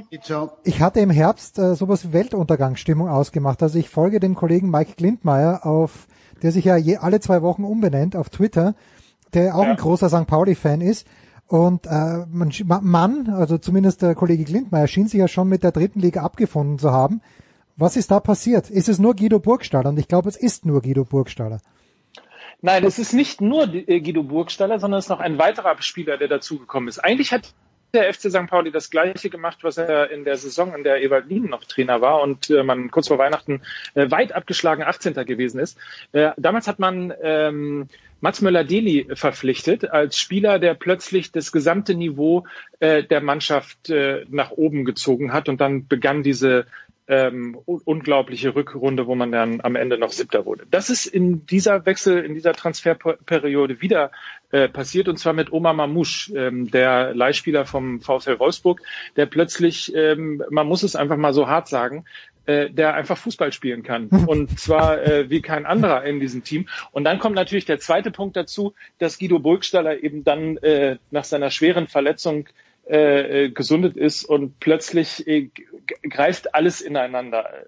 Ein, ein, ähm, ein, ein, also angefangen von der Torwartposition, die ja äh, verändert worden ist, die jetzt gar nicht so sehr äh, herausragend verändert worden ist, äh, gegenüber Robin Himmelmann, aber du hast das Gefühl, auch so ein, so ein ähm, äh, so, so ein Spieler wie Salazar beispielsweise, der ja schon äh, seit seit dem seit dem Sommer beim äh, St. Pauli bei St. Pauli ist äh, ausgeliehen von Eintracht Frankfurt, der ganz gut angefangen hat und dann aber wirklich äh, Karacho mit allen zusammen irgendwie äh, unterirdisch geworden ist, äh, der ist plötzlich wieder da. Also es ist äh, tatsächlich, äh, was das Fußballerische angeht, so ein bisschen äh, das Wachküssen äh, der Qualität von Omar Mamouche und natürlich die Treffsicherheit äh, von, von Guido Burgsteller. Dann gibt es noch ein paar Änderungen auch in der taktischen Ausrichtung dieses Spiels, aber das war sicherlich ähm, der, der Königstransfer. Hm. Kritisch hm, muss man anmerken, es war einer von 20 Transfers in diesem Jahr. und einer, einer hat funktioniert. Okay, immerhin. Ja. Ähm, zwei, zwei Anmerkungen noch, Mike, damit auch die Schwiegermutter vom Burgstaller dich so liebt, wie sie mich liebt. Ich hatte seine Frau mal zum Coaching, deshalb weiß ich, dass die freut sich immer. Der Guido ist das. Der Guido, in, denke, in Österreich ist es der Guido, aber ich sage, ich, ich habe ja Deutsche hier. Der Guido, der Guido. Burgstaller. Und ähm, ja, gerne eben dieses dieses italienische Dings da drin. Also da hat sie immer sehr Wert drauf gelegt und er legt da auch sehr Wert drauf. Aber das nur nebenbei. Ein anderer Aspekt, den wollte ich dann auch noch gerne loswerden. Ähm, weil das siehst du ja auch, wenn du auf die Erstligatabelle schaust. Nicht immer lohnt es sich, den Trainer zu wechseln. Manchmal zahlt ja. es sich eben auch aus, am Trainer festzuhalten. Ich habe das jetzt nach der Niederlage von Arminia Bielefeld dann auch nochmal gepostet, denn äh, da siehst du, also es zahlt sich aus, wenn du am Trainer festhältst. Das ist, kommt mit Sicherheit auch noch irgendwo dazu. Wobei ich da in Bielefeld gehört habe, dass das nicht nur sportliche äh, Gründe gehabt hat. Aber ja, das ja. ist. Ja. Ja, wir haben letzte Woche auch ein bisschen drüber gesprochen, ähm, dass Uwe Neuhaus da, dass es mehrere Gründe gegeben hat. Marcel Meinert hat das ausgeführt. Na schön, schön. Eigentlich wollten wir noch über die Champions League sprechen, aber was ist ja im Grunde genommen nichts passiert. Dortmund nicht unglücklich weiter und Leipzig nicht unverdient ausgeschieden. Ähm, oder muss man da noch mehr dazu sagen, Christian? Nee, kannst du so äh, genauso stehen lassen. Ich war überrascht. Ich gucke ja wenig Premier League, habe immer nur gelesen, wie schlecht Liverpool ist ja. und war dann überrascht, äh, als ich da gestern dachte ich immer, äh, sag mal, wer ist denn jetzt Liverpool und wer ist Leipzig? Also, also ja. dieser eine Pass von Thiago in der ersten Halbzeit, den er aus der Luft nimmt und dann auf äh, Salah schlägt. Äh, ich habe den Thiago bei Bayern äh, sehr gemocht. Ich glaube, äh, als einen der wenigen. Äh, und äh, das finde ich natürlich großartig. Das war ganz, ganz stark. Und Leipzig war, na, ich weiß gar nicht, ob sie so enttäuschend waren, aber Liverpool war einfach gut, Mike, am Mittwochabend. Ja, aber ich fand es schon ehrlicherweise irgendwie auch ein bisschen äh, enttäuschend. Natürlich waren sie gut, natürlich waren sie super, ähm, aber also das war mir dann doch eine Spur zu sehr unterlegen. Also wenn man jetzt, hm. man kann jetzt irgendwie ketzerisch hergehen und sagen, da spielt der Zweite der Bundesliga gegen den Achten der, der, der Premier League. Aber am Ende ist es natürlich immer noch der FC Liverpool mit den Spielern, die da auf dem Platz stehen. Aber so im Grundsatz dachte ich, hm, ein bisschen wenig ist das aber auch. Wird dieses wenige, und das ist jetzt wirklich die fast abschließende Frage für dich, Christian, wird dieses wenige aber reichen. Es gibt, glaube ich, am Ostersamstag die Begegnung in Leipzig. Jetzt spielen sie zu Hause gegen Frankfurt. Am Wochenende wird dieses wenige möglicherweise reichen, um den, ist es der achte Titel hintereinander für die Bayern oder schon der neunte Titel hintereinander für die Bayern zu vermeiden? Es, ähm, es ist volle Neune heißt es dann jetzt oder alle Neune. Das, alle so Neune, kann ich ja. mir das immer merken. Erst war es das Six, erst war es Give Me Five, dann war es das Sixpack und jetzt wird's alle Neune. Äh, Wenn es denn so wird. Ähm, abwarten. Also gestern, ich weiß nicht, was, was bei den Leipzigern passiert ist, keine Ahnung. Im Titelkampf, äh, wenn du auf die Serie schaust, die sie in der Liga gerade spielen und wie sie da spielen, das ist schon, schon geil, das macht auch schon Spaß. Und ich wünsche mir natürlich, dass wir dann nochmal sowas erleben wie Arno Dunomal als ich noch am Field stand und dann die einen in dem anderen Stadion Meister wurden und die anderen weinend zusammenbrachen. Und so haben wir dann den Bogen zu Michael Ballack und zur Nationalmannschaft wieder geschlagen. ah, unter Föhring damals. Nenn ich unter Föhring, unter Haching natürlich. Unter Haching, unter Haching. Nicht, nicht unter Föhring. Ja, wunderbar. Mike, äh, was wird das Wochenende für dich bringen? Sportlich gesehen. Äh, sportlich gesehen ähm, werde ich, habe ehrlicherweise noch gar nicht drauf geguckt, weil ich nicht am äh, Samstag äh, spielt ja Wolfsburg gegen Schalke ja. ähm, und das ist äh, ein ähm, Vielfaltsspieltag. Äh, es geht um Diversity im Fußball mhm. und wir werden einen Talk danach äh, danach moderieren. Das heißt, äh, werden ähm, Projekte vorstellen äh, um Integration, um Inklusion und alles das live aus Wolfsburg. Deswegen bin ich total damit beschäftigt, äh, diesen diesen äh, diesen Talk irgendwie super hinzubekommen, weil ich mich sehr darauf freue freue. Aber ich habe noch nicht mal geguckt, was am Wochenende eigentlich für Spiele stattfinden. Ja, da, da ich glaube Dortmund gegen Hertha, ne? Das genau, Dortmund-Hertha ist das Top, Top-Spiel und äh, ja, Christian, was wird's für dich geben? Und bitte gleich auch mit dem Hinweis, wen werden wir im Literaturradio 360 hören? Also ich bin bei Union gegen den ersten FC Köln. Das wird sicherlich jetzt nicht so das prickelnde Fußballspiel. Oh, oh, oh. Ähm, ja, das und dann bleiben wir beim Thema Diversität und äh, kommen auch wieder zu vielen Trainern zurück im Literaturradio. Hochnotspannend, Shari Reeves, kennt ihr alle noch von Wissen macht A. Natürlich. Und äh, der gute alte äh, Didi Schacht. Das ist einfach ein Welttyp immer noch. Der war als Fußballerklasse, jetzt fährt er mit seiner Pommesbude durch die Gegend. Der ist einfach super. Also das lohnt sich auf jeden Fall zuzuhören. Und Mike viel Spaß natürlich. Äh, Wolfsburg mache ich am Sonntag noch die Frauen. Also ich habe volles Programm dieses Wochenende. Zauberhaft. Sehr gut, dann, dann übergeben wir dir das Stadion. Von da aus werden wir nämlich senden aus dem äh, AOK-Stadion. Ähm, und äh, ich mache alles sauber wieder, damit du auf jeden Fall vernünftig arbeiten kannst. Ja. Ich weiß übrigens nicht, Christian, wie es dir geht, aber ich bin, seit ich es eben gerade gehört habe, total sauer. Warum sind wir eigentlich bei der 499. Ausgabe und nicht bei der 500. Das kann ich ähm, auch sagen. Wenn ihr nächste Woche in, äh, in München wäret, Äh, wir werden versuchen, uns zu treffen persönlich. Auf Distanz. Ja, natürlich auf Distanz, aber aber Nein, aber Grat Gra Gratulation jetzt schon dazu. Vielen herzlichen Dank, Michael. Ich hoffe, ich hoffe, wir hören uns in, in Zukunft wieder öfter. Das ist natürlich mein Versäumnis, weil ich nicht nachgefragt habe. Oft genug. Aber vielen, vielen Dank. So, kurze, kurze Pause, dann geht's weiter hier. Ja, erstaunlicherweise mit Handball, da ist am Wochenende auch einiges los. Und da haben wir mit Markus Götz gesprochen.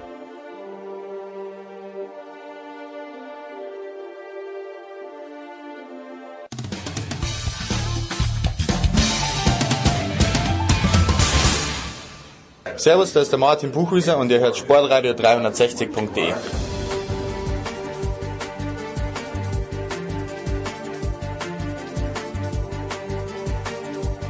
Sportradio 360 Big Show 499, uh, one of our favorites. Heute wieder zu Gast der große Markus Götz. Götzi. Servus Jens. Ah, am Wochenende geht's ans Eingemachte. In der Süddeutschen Zeitung lese ich, dass die Olympia-Qualifikation fast wichtiger ist als oder wichtiger ist als die Weltmeisterschaft. Würdest du auch so weit gehen? Hm. Also viele Menschen neigen gerade dazu, diese Olympia-Qualifikation sehr hoch zu hängen. Also, sie, sie, ist elementar wichtig, aber ich höre jetzt auch schon die ganze Zeit äh, wichtiger als je zuvor und die wichtigste jemals. Das erschließt sich mir nicht so ganz. Ich glaube, dass es für den deutschen Handball existenziell und elementar wichtig ist, bei allen Großveranstaltungen mit dabei zu sein, sprich Weltmeisterschaften, Europameisterschaften und selbstverständlich auch Olympische Spiele. Es erschließt sich mir aber nicht so ganz, warum äh, dass das jetzt wichtiger sein soll als alles andere. Es ist immer sau wichtig und natürlich auch jetzt. Ja, ja. Ähm, ist dieses Ziel, äh, Pop Bunning hat ja, glaube ich, gesagt, äh, war es 2020, oder? Olympiamedaille oder war es sogar Olympiasieg? Ja, ja, ja. Olympiasieg, Olympia Sieg Gold 2020. Ja, ja. ja, kann ja nicht ganz realistisch sein, wenn man sieht, wie abgebrüht die, ja, ja, die, die, 2020 ist vorbei. ja, das, das kommt noch dazu.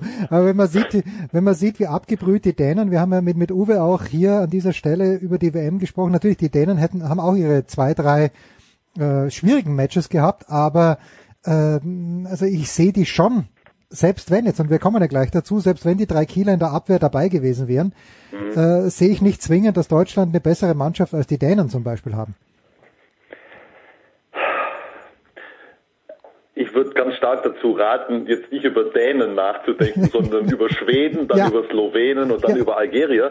Und äh, vielleicht nochmal ganz kurz zum Ursprung diese, dieses Traumes, dieses Zieles, dieses Wunsches Olympiagold.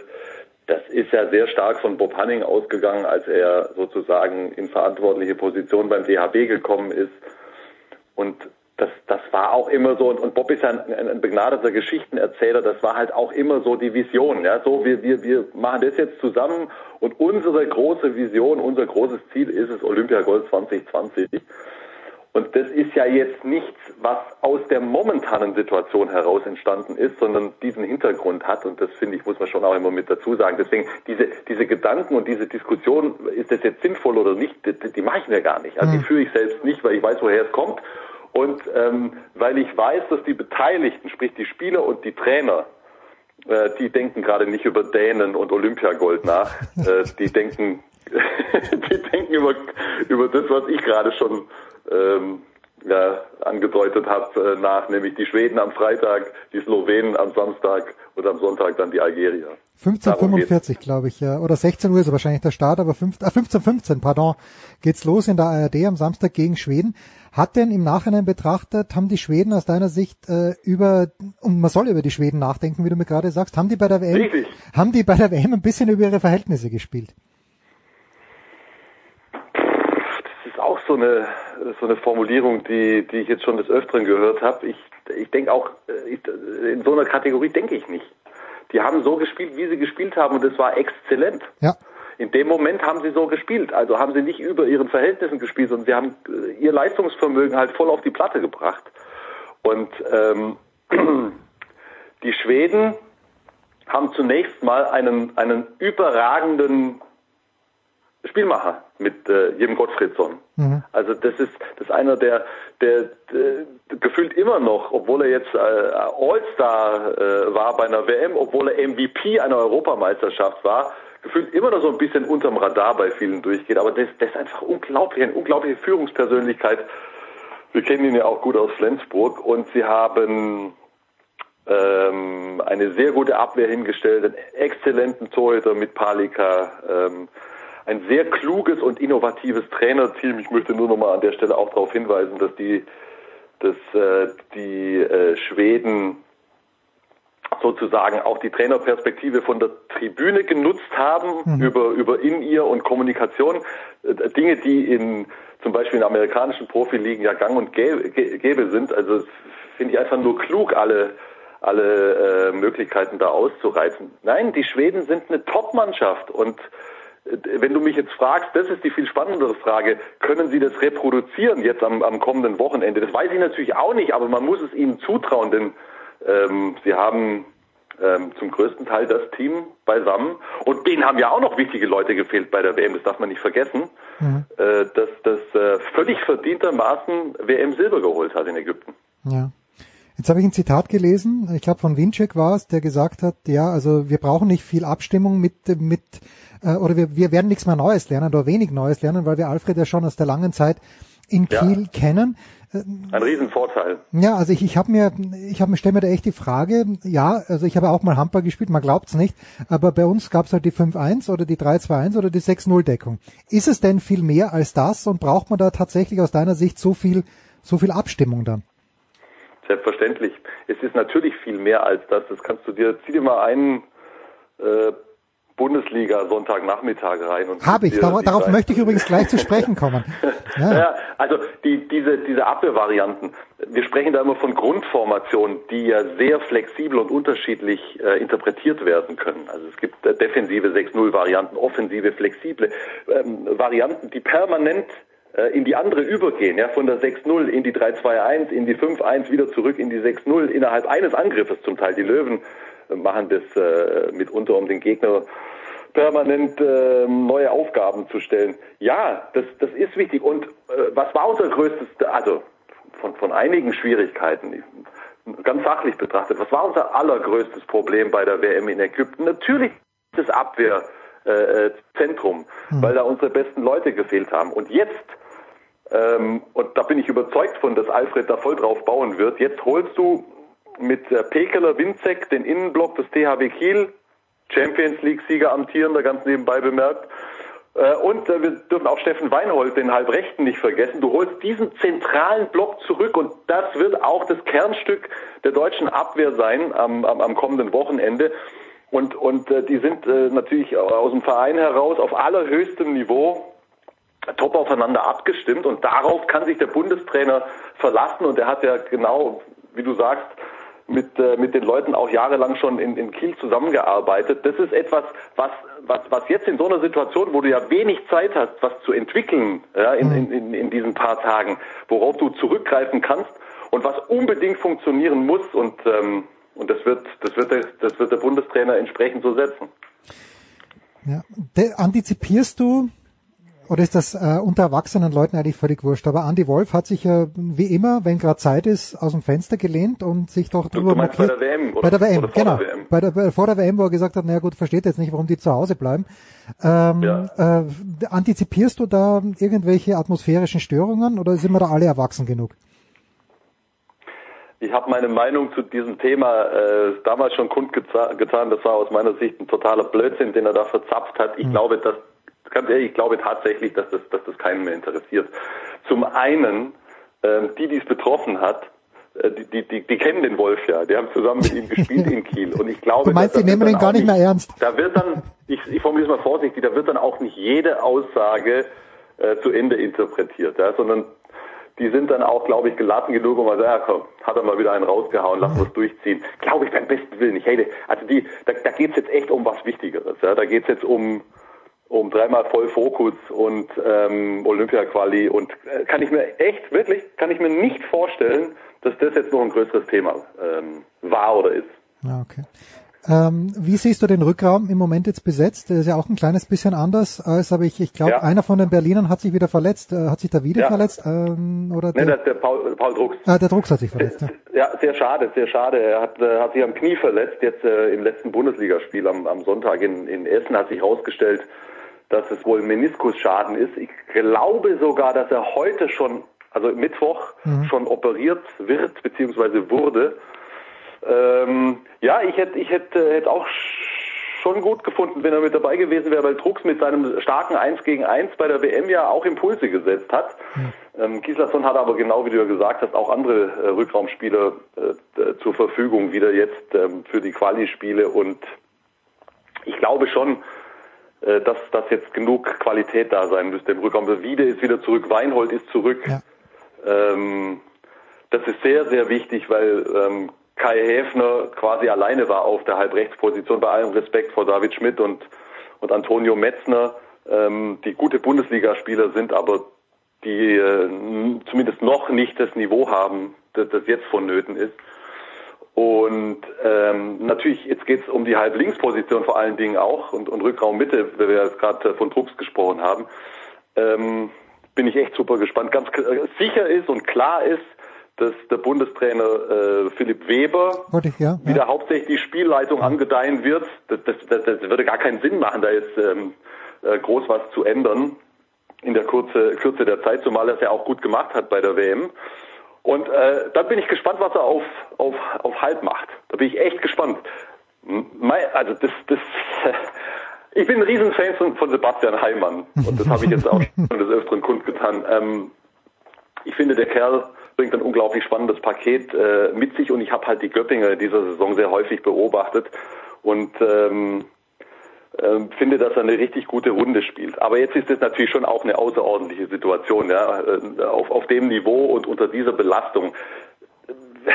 Wie viel Verantwortung und dann unter welcher Qualität äh, er das, äh, das abrufen kann jetzt, ähm, bin ich selber gespannt. Ich traue ihm sehr viel zu, aber ich bin gespannt, setzt er da jetzt weiterhin auf Kühne als erste Option oder bringt er den Heimann oder hat er nochmal eine andere Idee, hat ja auch noch Fabian Böhm im Kader.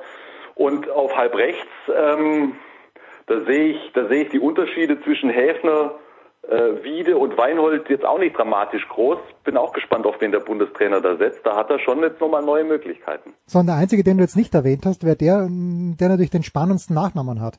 Wer meine, Knorr, ja genau, natürlich, wer, wer meine Affinität zu Thomas Knorr, das, das hat aber nichts damit zu tun, dass ich ihn nicht wertschätze. Ganz im Gegenteil. Ich vermute nur, ich vermute nur, dass Gislason äh, das Thema Erfahrung schon spielen wird. Jetzt bei diesen Quali-Spielen. Trotzdem, ich meine, weißt du, der, der Knorr ist ja ein Zocker Ja. von, von, von seiner Art des Handballspiels. Den kannst du ja immer reinwerfen und gucken, was er macht. Das kann sein, er macht drei wahnwitzige Sachen und die gehen dann gut oder eben nicht.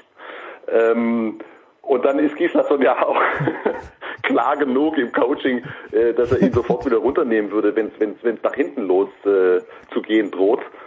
Äh, also wie gesagt, also den hat er mit dabei. Ich finde super, dass er mit dabei ist. Der gehört auf jeden Fall mit dazu. Aber ob, ob er jetzt schon, also wir wollen nicht jetzt von Juri Knorr erwarten, Nein. dass er sozusagen die Deutschen durch dieses Wochenende trägt. Nein, das wollen Das wir müssen andere regeln. Das, das ist mir schon klar, aber du weißt ja, ich, ich bin einfach äh, obsessed mit dem, mit dem Namen Knorr und Handball. Ja gut, aber du gehst ja immer noch vom, vom, vom Vom Thomas, aus. ja, vom Thomas aus, natürlich, ja. Ja. Den müssen wir Ja. mal in die Ich Big Show holen hier. Das, den müssen wir Ja, einfach mal in die Big Show holen, ja, weil, Sehr, äh, sehr gern. Ich, ich mag ihn übrigens als Typen total gern. aber du warst kein Fan als Handballspieler. Dass ich, mit ihm ähm, auch schon Spiele zusammen kommentiert habe, ist schon eine Weile her. Aber ich mag ihn echt total gern. Aber als Handballer, das, das, lass uns das nicht vertiefen an dieser Stelle, äh, d- sonst, sonst äh, fange ich wieder an, deinen dein Handball-Sachverstand zu sezieren. Wie, wie du den zu deinem Lieblingsspieler machen konntest, das äh, Ja, hast du Wieslander, mir noch nicht letztendlich schlüssig erklärt. Magnus Wieslander war mir ein kleines bisschen zu langweilig damals. So, Ach so, pa- pa- pass auf, Götzi. Ähm, ich habe vor letzte Woche, war nicht jetzt die letzte äh, Konferenz, äh, HBL-Konferenz, aber du warst in äh, du warst in Balingen, glaube ich. Und ich glaube, du warst sogar vor Ort in Balingen. Kannst dich erinnern, muss letzte Woche gewesen sein. Ich bin, du, wir sind immer vor Ort und ich natürlich auch bei den Ja, Bundesligaspielen. du, du, immer. du warst in Balingen, ich weiß gar nicht, Ich war am, ich kann dir sagen, ich war letzte Woche am Donnerstag in Balingen, am Samstag in Mannheim und am Sonntag in Leipzig. Okay, na, also äh, ich habe dich da in Balingen gehört. Und da war, Okay. die, war die Konferenz und du hast natürlich fantastisch gemacht und gleichzeitig hat aber Kretsche hat irgendwie, ich glaube, hat die Leipziger gehabt. Aber ich äh, kann mir natürlich, äh, ich habe ein ganz schlechtes Gedächtnis, ich weiß nicht, wo die gespielt haben. Aber darf ich an dieser Stelle nochmal sagen, dass es einfach ein Riesenspaß ist, Stefan Kretschmer zuzuhören. Es ist so geil. Ich weiß gar nicht, mit wem er kommentiert hat, aber es ist großartig. Und das wollte ich einfach nur mal loswerden. Kretsche ist überragend, ja, finde ich. Also, also ich, ich kann dir sagen, äh, als derjenige, der, ich weiß es echt nicht ganz genau, so rund 300 Spiele Ja. mit ihm kommentiert hat, äh, würde ich mal vermuten, äh, kann ich da deine Meinung nur bestätigen. Ja, es ist, ist wirklich, es ist grandios. Also wirklich, also er ist witzig, der ist schlau, der ist schlagfertig und der äh, nimmt sich selber auch nicht so ernst. Das ist wirklich großartig. Wollte ich hier nur, nur loswerden. Ja, Aber man kann, man kann, man, ich sehe es genau wie du und man, man, man kann, äh, man kann sich wunderbar mit ihm kabbeln, ja. Ja. Und das äh, Unterhaltungselement kommt nicht zu kurz, aber es ist eben auch ähm, der Sachverstand da und und die die die treffende Analyse und, und, und das Hintergrundwissen. Ich bin bei dir. Selber selten so äh, einmütig in Handballfragen jetzt. genau, genau. So und dann musst du mir, wenn du schon am Samstag in Mannheim machst, noch ganz warst, noch ganz kurz erklären. Äh, Göppingen gewinnt in Mannheim. Ja. How? Why? How why? ähm, how, indem sie äh, Ein Tor mehr geworfen haben, okay. Den, äh, ein Tor mehr geworfen haben und zwar mit der Sirene, sehr umstritten übrigens das letzte Tor. Und why? Weil ähm, vor allen Dingen in den ersten 25 Minuten die Göppinger absolut top gespielt haben. Die Göppinger selbst haben gesagt, das war ihr oberes Limit und weil es die Löwen nicht auf die Platte gekriegt haben. Und äh, dann waren sie mit acht hinten, die Löwen, und haben sich wieder rangekämpft, auch ähm, durch ein paar Zeitstrafen begünstigt gegen die Göppinger. Aber die Göppinger haben standgehalten und äh, es sind erstaunliche Sachen in diesem Spiel passiert. Also da könnten wir uns 20 Minuten nur darüber unterhalten. Zum Beispiel, dass äh, Martin Schwalb, Andi Schmid und Uwe Gensheimer die komplette zweite Hälfte auf der Bank hat schmoren lassen. Okay. Das ist bei dir natürlich generell die rote Karte. Wenn Andy Schmid überhaupt mal nur, nur zehn Sekunden auf der Bank ist, dann sagst du schon Coachingfehler. also, gehen wir mal davon aus, dass Schwalbe, äh, wenn er sowas tut, gute Gründe hat. Ähm, Andi Schmid, Andi Schmid ähm, hat äh, mein Handballherz vor kurzem in Berlin höher schlagen lassen, also als die Löwen in Berlin gewonnen haben äh, und Andi Schmid aus meiner Sicht unglaublich gut gespielt hat, wie zu allerbesten Zeiten. Aber Tatsache ist auch, dass der Andi am vergangenen äh, Samstag ähm, in der ersten Hälfte nicht so toll gespielt hat. Okay. Götze, herrlich, wie immer eine Freude. Jetzt ist natürlich, die, die Tragik ist ja folgende, folgende. Kommende Woche, Big Show 500. Wir werden versuchen, uns unter den allerstriktesten Hygienevorschriften doch auf die Weite zu sehen. Aber der große Markus Götz hat gesagt, nein, ich kann nicht. Warum, Götze, warum? Sag es bitte Ja, der Moment. breiten Öffentlichkeit. Halt, du hast, du hast, äh, es war Mittwoch und Donnerstag, habe ich recht? Ja, richtig, ja, richtig, ja. Die Zeit, und, und es war, das war immer ein Zeitfenster von bis, du, ich bin, ich bin Mittwoch und Donnerstag im, im Doppeleinsatz, weil ja diese Woche äh, keine Handball-Bundesliga stattfinden kann, logischerweise aufgrund der Olympia-Qualifikation, ist kommende Woche dann halt der Doppelschlag angesagt, ja, und zwar mit, mit äh, Mittwoch, Donnerstag und Samstag, Sonntag. Und da bin ich dann halt komplett im Einsatz. Das heißt, ich bin Mittwoch, oh, frag mich nicht, ich glaube glaub beim HCR lang und Donnerstag bei den Löwen.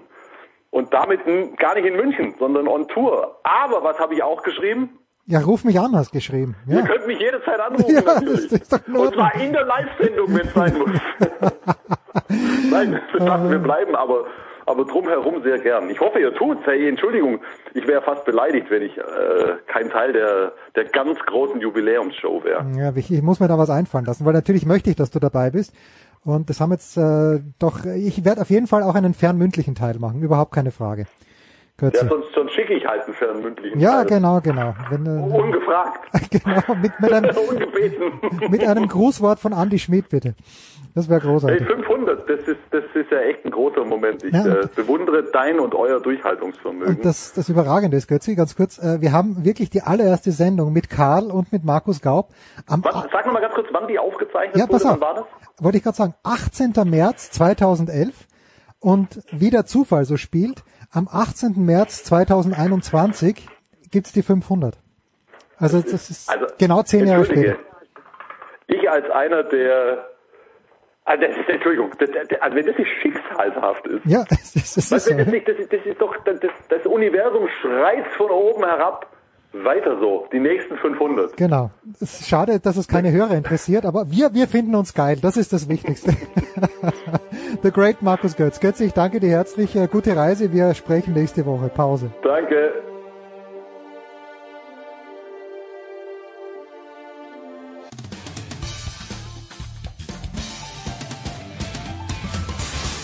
Hallo, hier ist Dennis Herrmann und ihr hört Sportradio 360.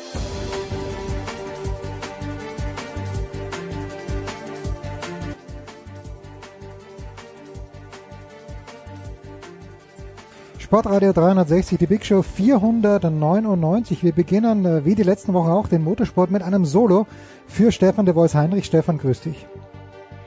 Ich grüße dich und ich muss sagen, äh, die Gänsehaut, die Goosebumps kommen schon. Wir sind bei 499. Es ist nicht mehr lang bis zum großen Jubiläum. Ja, Herzlichen Glückwunsch, sage ich da nur mal vorzeitig, mhm. dass ihr so lange durchgemacht habt. Ich bin gern bei den nächsten 500 Ausgaben weiter dabei. Ja, aber das ist es ja, Stefan. Äh, ich habe zu danken, weil du warst bei den 500, glaube ich, bei mindestens 350 dabei. Wahrscheinlich sogar eher bei 400. Also ohne dich äh, wäre wär das Ganze nicht ins Rollen gekommen, so richtig ins Rollen. Also äh, von meiner Seite schon mal herzlichen Dank. Wir werden versuchen, nächste Woche natürlich auch den Stefan äh, wieder dabei zu haben. Keine Frage, vielleicht auch den Eddie Milke, aber bevor wir, apropos Eddie Milke, dann vielleicht ein Wort zur DDM verlieren. Äh, Saudi-Arabien scheint ja der Mittelpunkt der Motorsportwelt zu sein, zumindest zu Beginn des Jahres. Zuerst mit der Rallye Dakar, jetzt mit der Formel E. Ähm, das ist wie gelaufen der Saisonauftakt. Ich höre etwas von einer Dominanz, wie man sie sonst nur in der Formel 1 kennt und nicht sehen möchte. Mm, ja, es ist, wir hatten letzte Woche mal kurz darauf eingegangen, weil natürlich auch in den normalen Medien, nicht nur in den, in den Sportmedien, ähm, war natürlich das ein Thema, dass da ein Raketenangriff am, am Sonntagabend passierte, gerade als die Formel E mhm. ihre Siegerehrung des zweiten Rennens äh, gemacht hat. Es war ein Doppelheader, wie man so schön sagt, also ein Doppelwochenende, auch das natürlich Corona-bedingt. Das besagt, man hat zwei Einzelrennen an zwei aufeinanderfolgenden Tagen, ist ja aus Kostengründen auch durchaus sinnvoll. Aber die Diskussion äh, hält natürlich, äh, hält, hält nur groß große Drehzahl, ob das sinnvoll ist in einem Land, das tatsächlich in einem äh, Kriegszustand ist äh, und, und tatsächlich in der Weltpolitik leider mit kriegerischen Mitteln mitarbeitet. Ähm, ob es da so sinnvoll ist, tatsächlich als, als Profisportart hinzugehen. Wir hatten ähnliche Diskussionen mit dem Sponsor Sponsoring von, von Bayern München, Katar, da gibt's auch immer wieder äh, von, von Transparency äh, äh, große, große Diskussion. Ist das sinnvoll? Soll man da hingehen? Die Diskussion ebbt nicht ab, auch nicht in den sozialen Netzwerken. Die Fans sind da ziemlich unterschiedlicher Meinung. Die Hersteller haben sich auch mehr oder wenig verdeckt jetzt geäußert, die ganzen in der Formel E äh, etablierten Hersteller und haben tatsächlich äh, auch gesagt, ähm, ja, wir haben da jetzt halt einen langen, äh, langen Vertrag über zehn Jahre aber in der Tat haben wir mitbekommen, dass das diesmal alles nicht so ganz so glücklich war und mhm. darüber gilt es weiter hinter den Kulissen zu diskutieren. Zur sportlichen Seite, wir hatten schon gesagt, dass tatsächlich die Kollegen von Sat1, ja Eddie Mielke, den du gerade erwähnt hast, auch damit äh, sein Debüt gegeben hat als Formel E Kommentator, denn nicht nur Eurosport ähm, überträgt die Formel E im deutschsprachigen Raum, sondern jetzt neu eben auch Sat1. Das macht Sat1 dann neben der GT3 DTM. Mhm. Das heißt, die machen mehr Motorsport. Oh, und äh, es gab da ein paar Abstimmungsprobleme. Ähm, denn ein Unfall, der am Ende dazu geführt hat, dass das zweite äh, Rennen zu dieser Formel E Weltmeisterschaft, das ist eine offizielle Weltmeisterschaft in diesem Jahr, in ihrer im siebten Jahr ihrer Entstehung. Das heißt natürlich, dass es ist noch mehr Fokus drauf. Es ist noch wichtiger, wenn die FIA tatsächlich und Jean Todt okay, das wäre gerade meine Frage gewesen. Ja. ja. das wäre gerade meine Frage ja, genau. gewesen. Das ist also die FIA äh, ruft den Weltmeistertitel aus. So ist es ganz genau. War mal vor nah schon vor dran. Wir wussten, dass der Jean Todt natürlich was Elektromobilität angeht, der ist ja nicht nur für den Sport im Automobilweltverband zuständig, sondern für alles. Mhm für die gesamten Anliegen äh, des Auto, der Automobilindustrie, der Autofahrer, für alle auf der ganzen Welt. Und deswegen ist natürlich klar, ähm, die Elektromobilität ein Thema von ihm. Er hat da, glaube ich, auch relativ viel Geld reingesteckt, Jahr für Jahr. In den vergangenen Jahren geht man davon aus, das dürfte 500, 600 Millionen gewesen sein, die die vier da mit reingeschoben hat. Ähm, jetzt also ein WM-Titel und damit ist klar, äh, trotz der Ankündigung von Audi und BMW, dass sie sich Ende dieser Saison zurückziehen, bleibt es natürlich eine sehr wichtige WM, ein, eine von insgesamt vier Weltmeisterschaften ähm, im Automobilbereich. Aber man muss sagen, die, das erste Rennwochenende stand ziemlich im Zeichen A von sehr kuriosen Regeln, die leider dazu geführt haben, dass das zweite Rennen, der zweite äh, Renntag quasi eine Farce war und die WM ein bisschen verfälscht. Da muss man aus Sicht der Formel E unbedingt dran arbeiten. Das sind ein paar Regeln, die über die man selber gestolpert ist. Mhm. Es gab Konstellationen im Rennen, die so noch nie da waren und dann haben plötzlich Leute Strafen bekommen, die auf Platz drei, vier, fünf ins Ziel kamen, haben Strafen bekommen für ein Vergehen, für das sie gar nichts konnten. Nach Buchstaben des Sportgesetzes war es zwar richtig, die Strafen zu vergeben, aber es ist natürlich einer WM nicht würdig, dass sowas passiert. Ähm, es ging da um Attack Mode. Das ist also eine Möglichkeit, die jeder Fahrer zweimal im Rennen hat, um extra Leistung zu generieren. Und ähm, da das Rennen abgebrochen worden ist mit der roten Flagge, hatten einige Fahrer gar nicht mehr die Chance, zum zweiten Mal ihren Attack Mode äh, zu aktivieren und dafür hinterher bestraft zu werden, dass sie quasi keine extra Leistung abrufen konnten, was per se ja eigentlich ein Nachteil ist, ist natürlich äh, sehr absurd. Das muss man, da muss man dringend dran. Dazu gab es, du hast es gerade eben schon in der Anmoderation gesagt, so ein bisschen die Angst nach der Vorstellung vom Samstag, dass tatsächlich Mercedes eine Dominanz hat, technischen Vorsprung schon hat. Ähm, und da wurde von einigen Herstellern angesprochen, nicht direkt gegenüber Journalisten, aber man hat zum Fahrerlager deutlich gehört, die haben Angst, dass tatsächlich eine ähnliche Dominanz in der Formel E entstehen könnte, wie, sie, wie wir sie in der Formel 1 momentan haben. Durch das kuriose Reglement, durch diese Fehler am, äh, am äh, zweiten Tag plus durch die Tatsache, dass das kompakte System der Formel E, das ist ja alles an einem Tag, ein mhm, Wettbewerbstag. Mhm. Also du hast das äh, Rollout, du hast das Qualifying und das Rennen an einem Tag. Da ist also relativ wenig Zeit, wenn mal irgendwas schief geht. Und bei Mercedes ist was schief gegangen am zweiten Tag, nämlich äh, bei dem freien Training gab es äh, einen Unfall, einen schweren Unfall, weil offenbar ein Sensor falsch gearbeitet hat.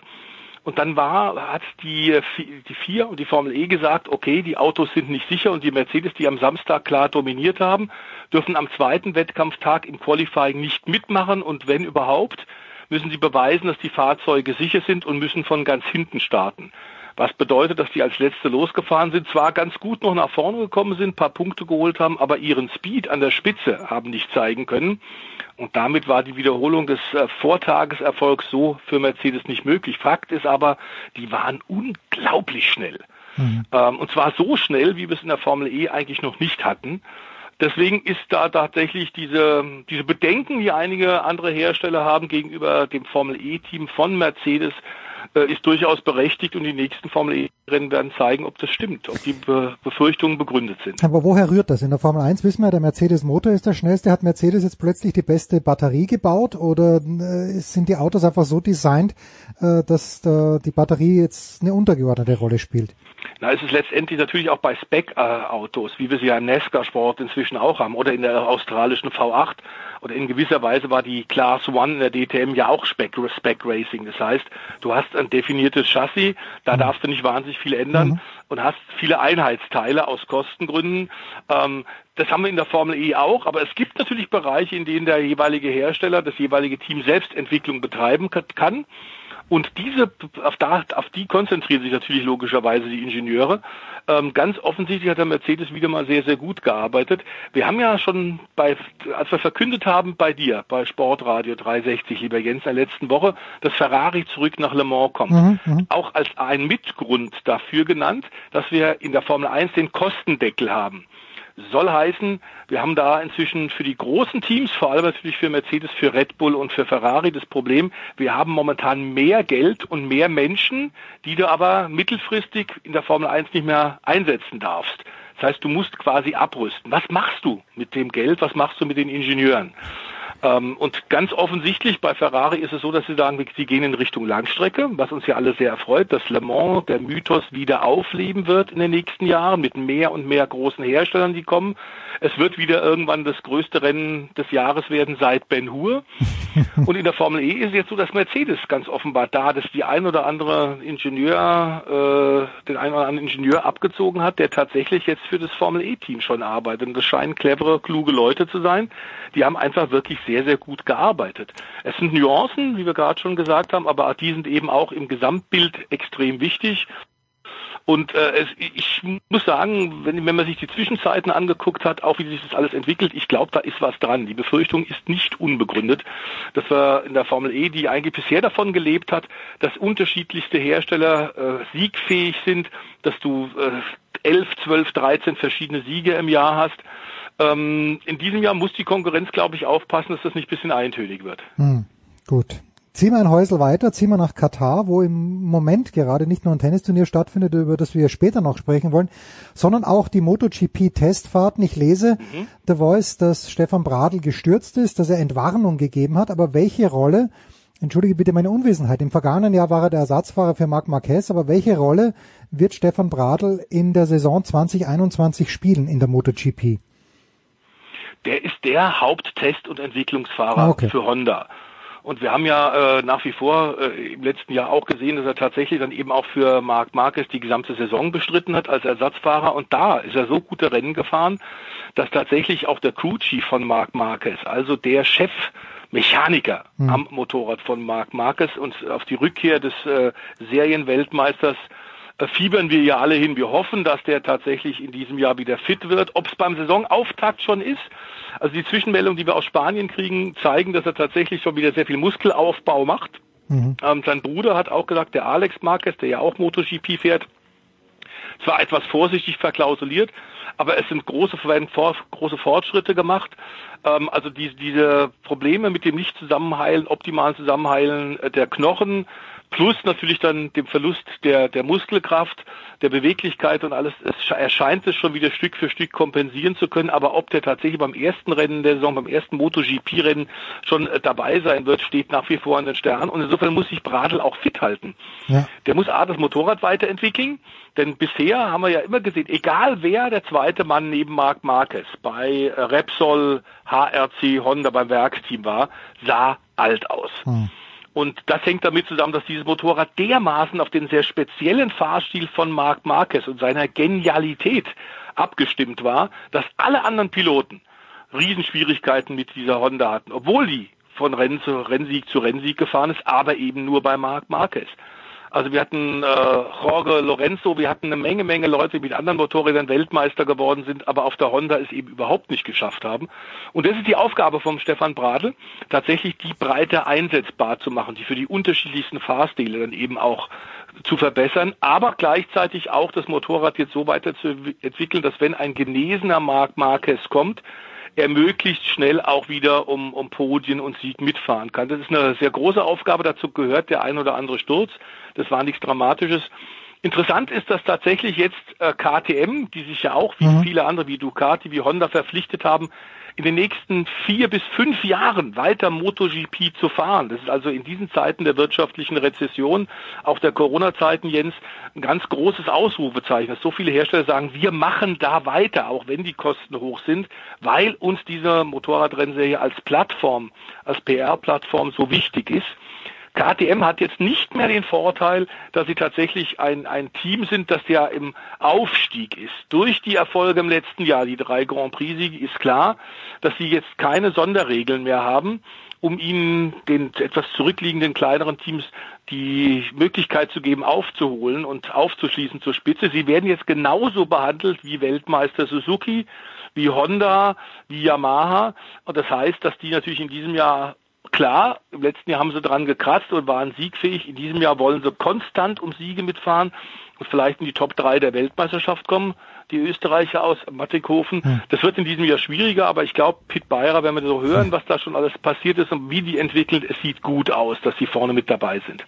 Ja, das haben wir ja von Heinz Kienigartner im ausführlichen Gespräch mit äh, Stefan de Vois Heinrich auch gehört. Der Pit Beirer ist, der Name ist öfter gefallen. Das äh, scheint jemand zu sein, der, ja, der, der durch dessen Adern kein Blut, sondern Motorenöl fließt. Ja, nächste Woche also Big Show 500 und äh, ja, lass uns durch die DTM The Voice dann nächste Woche mit Eddie machen. Da tut sich ja einiges ähm, und wir machen jetzt eine kurze Pause und holen gleich den Stefan Ehlen rein, denn die Formel 1 wird nicht nur auf Sky gefeiert, sondern auch bei uns.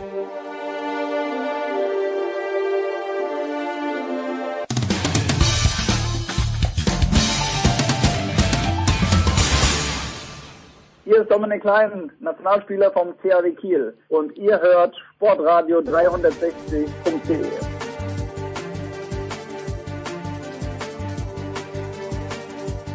So, weiter geht's in der Big Show 499. Der Voice ist dabei geblieben. Neu dazugekommen, Stefan eben. Grüß dich, Stefan. Servus miteinander. Wenn man sich äh, Formel1.de motorsport-total.com äh, anschaut, dann gibt's da eine Debatte zwischen Christian Nimmervoll und Stefan Edel. Äh, und ich glaube, der Kern dieser Debatte ist, was will uns Ferrari mit dem Auto 2021 eigentlich sagen? Sollen damit Rennen gewonnen werden oder soll ein Schönheitspreis damit gewonnen werden? Äh, was ist die Quintessenz des Autos des Ferraris? Ist, glaube ich, der F21, lieber Stefan Ehlen. Ja, böse Zungen würden natürlich sagen, weder noch, ähm, weil der Abstand zur Spitze, der war doch eigentlich so groß, dass es mit Siegen sehr wahrscheinlich nicht reicht, obwohl Ferrari hat wirklich viel gemacht am Auto. Also ich glaube, der Ferrari ist dieses Jahr das Formel 1 Auto, das am meisten optimiert wurde. Also äußerlich zumindest sieht man einige Stellen, wo man dann nachgefasst hat. Ähm, der Schönheitspreis, naja. Naja, also, also ich, ich finde nicht schlecht. Ich finde ihn nicht schlecht. Also das stimmt. Also rein von der Form her gar nichts einzuwenden. Nein, ähm, dieses Grün auf der Motorhaube von einem Sponsor gewöhnungsbedürftig, aber ein Hingucker, das muss man sagen. Was recht nett gemacht ist, ist dieses Retro-Design am Heck. Also hinten ist die Farbe Burgund und vorne ist es Ferrari Rot, also Rosso Corsa. Und ähm, das ist aber jetzt so gestaltet, dass da ein gewisser Farbverlauf drin ist. Und dieses alte Burgund, das war die Farbe, mit der Ferrari 1950 in die Formel 1 eingestiegen mhm. ist. Und das hat man letztes Jahr schon in Mugello gesehen, als Ferrari sein 1000. Rennen im Rahmen der Weltmeisterschaft gefahren ist. Jetzt kann man natürlich sagen, gut, jetzt ist 2021, dieses Jubiläumsrennen ist durch. Wieso machen Sie ausgerechnet jetzt dieses Jubiläumsdesign? Weil es letztes Jahr eigentlich viel besser gepasst hätte thematisch. Ähm, also so gesehen finde ich irgendwo ein kleines bisschen ist das Thema verfehlt und halt ein Jahr zu spät jetzt. Und sie haben es vielleicht auch nicht so ideal umgesetzt, weil der Farbverlauf so ein bisschen, ja, nicht so ideal ist, drücke ich es mal so aus. Was Italienisch. Schön, ja, was schön geworden ist, was schön geworden ist, sind die Startnummern und die schauen aus wie draufgepinselt. Also so wie in den 50er Jahren, da hat man teilweise wirklich noch in Farmweiber reingefasst und einfach die Nummern dann mit Pinsel aufgetragen.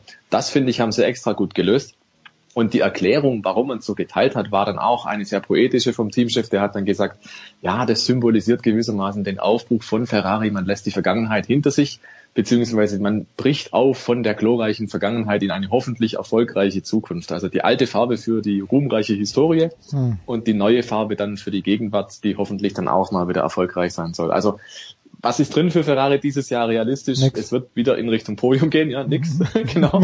Aber die WM, glaube ich, das kann man ausschließen und erst 2022, ich glaube, das ist auch so der Punkt, wo Ferrari auch hinpeilt. Ähm, 2021 wird ein Übergangsjahr sein. Man hat schon angekündigt, das Auto wird kaum weiterentwickelt werden. Also so wie es jetzt quasi in Bahrain dann losfährt, so kommt es mehr oder weniger auch ins Ziel dann, weil die werden sich konzentrieren auf 2022. Und wenn es aufgrund von Umständen mal einen Sieg gibt, dann ist es wahrscheinlich schon viel. Und ansonsten, ja, ich, ich würde so etwa einordnen wie McLaren letztes Jahr.